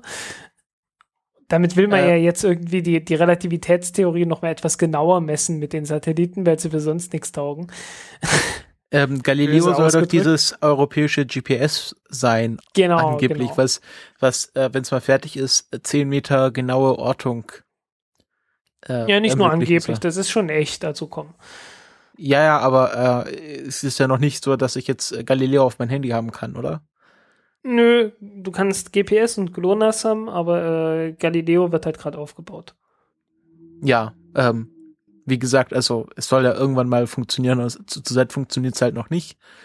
Ähm, also, aber dafür, dafür soll der ja da sein, der Start. Ne? Dass äh, ist es danach wieder fertig? einen Schritt näher ist. Nee, aber es ist dann wieder einen Schritt näher. Wie viel wollen sie denn hochbringen, bis sie dann an, Äh, an den Start gehen? Äh, Ich hab's, gra- ich hab gerade keine Ahnung. Okay, werden wir rausfinden. Ähm, okay, also 11. 11. September, 4 Uhr morgens, äh, ist was für Frühaufsteher. Ja, ich und am doof. 14. September ist eine Protonrakete angesagt. Äh, Express AM8, äh, einfach bloß schon wieder mal ein TV-Satellit für Russland und äh, benachbarte Länder. Sowjetunion nennt man das. Ich bitte dich. Ja. äh, ja, Russland, auch wieder Russland in den Grenzen zu sehen. von Es wurde- 1989. Ja, es, es wurde ein, ein klein wenig verschoben, erst vom, vom 6. April zum Mai, Juni, August und Aber ich glaub, jetzt es halt gibt September. Hier sehr wenig, äh, okay, jetzt sind es neue Einträge, aber ich glaube, es sind sehr, sehr wenig Raketen, die an ihrem Starttag überhaupt starten. Also es ist hier oft, dass Ja. hier delayed äh, steht. Also Ist auch relativ normal. Genau, ja. Ähm, ja, eine Proton, ähm, die, die Dreckschleuder, oder? Habe ich das so richtig abgespeichert? Mit Ja, ihrem Rotrauch. naja, also äh, ich, ich habe ich hab zwischendurch gesehen, äh, die haben auch eine, äh, also extra ein, ein Ventil praktisch drin, das dafür sorgt, dass die, äh, dass die Stufe halt komplett geleert wird, noch so lange wie sie oben ist. Und dann muss sich halt das Sonnenlicht drum kümmern und äh, die Atmosphäre, dass das Ganze irgendwie oxidiert wird und dass sich langsam aber sicher auflöst. Äh, Aber aber Du meintest doch, dass die so eine der Raketen ist, die äh, sehr umweltbelastend ist. Ja, zumindest wenn sie irgendwie noch relativ voll unten ankommt. Ja.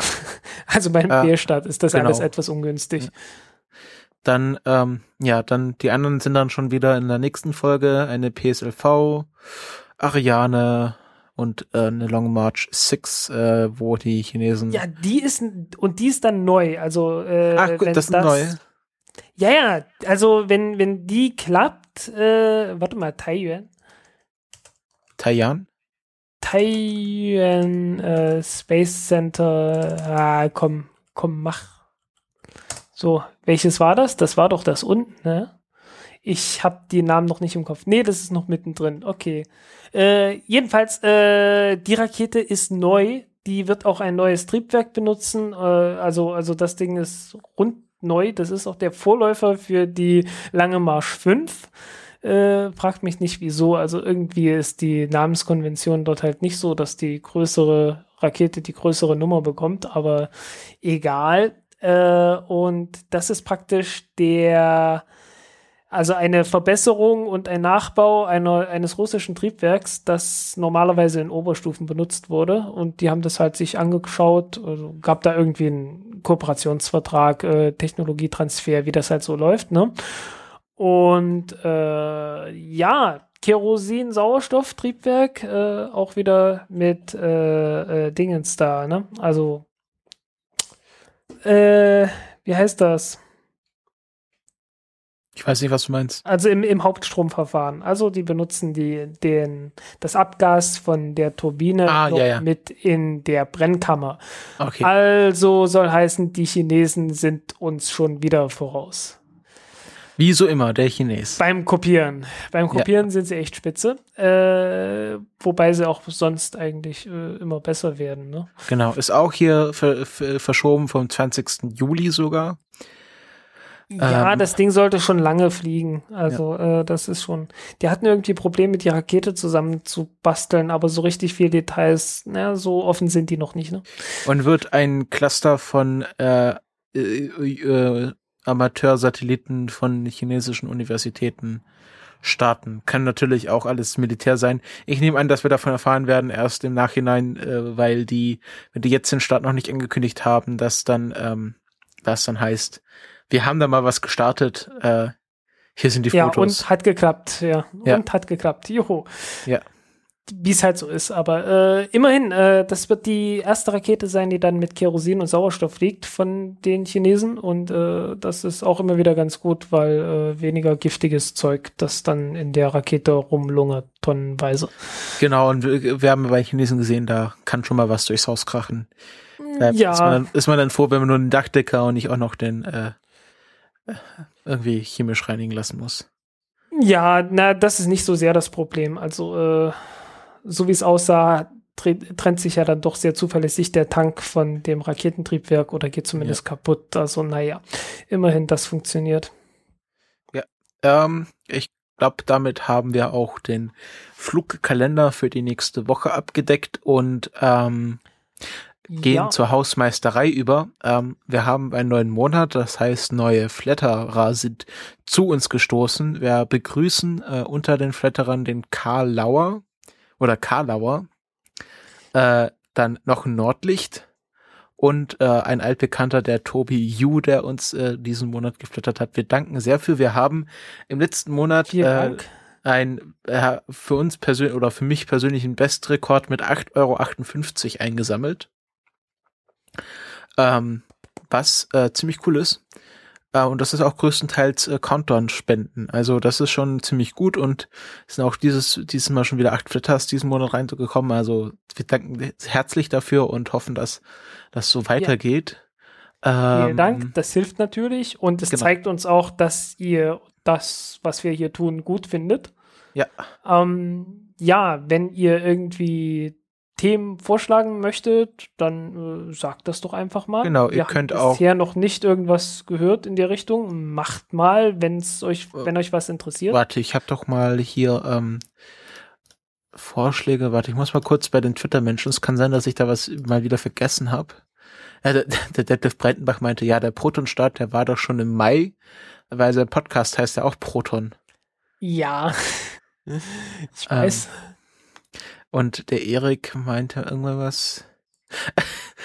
das muss ich mal kurz erwähnen, das ist eine kleine Anekdote. Es gibt hier so einen Satire-Science-Account, der meinte, ähm, ähm, am 5. September äh, wird die Erde sichtbar von der Erde sein.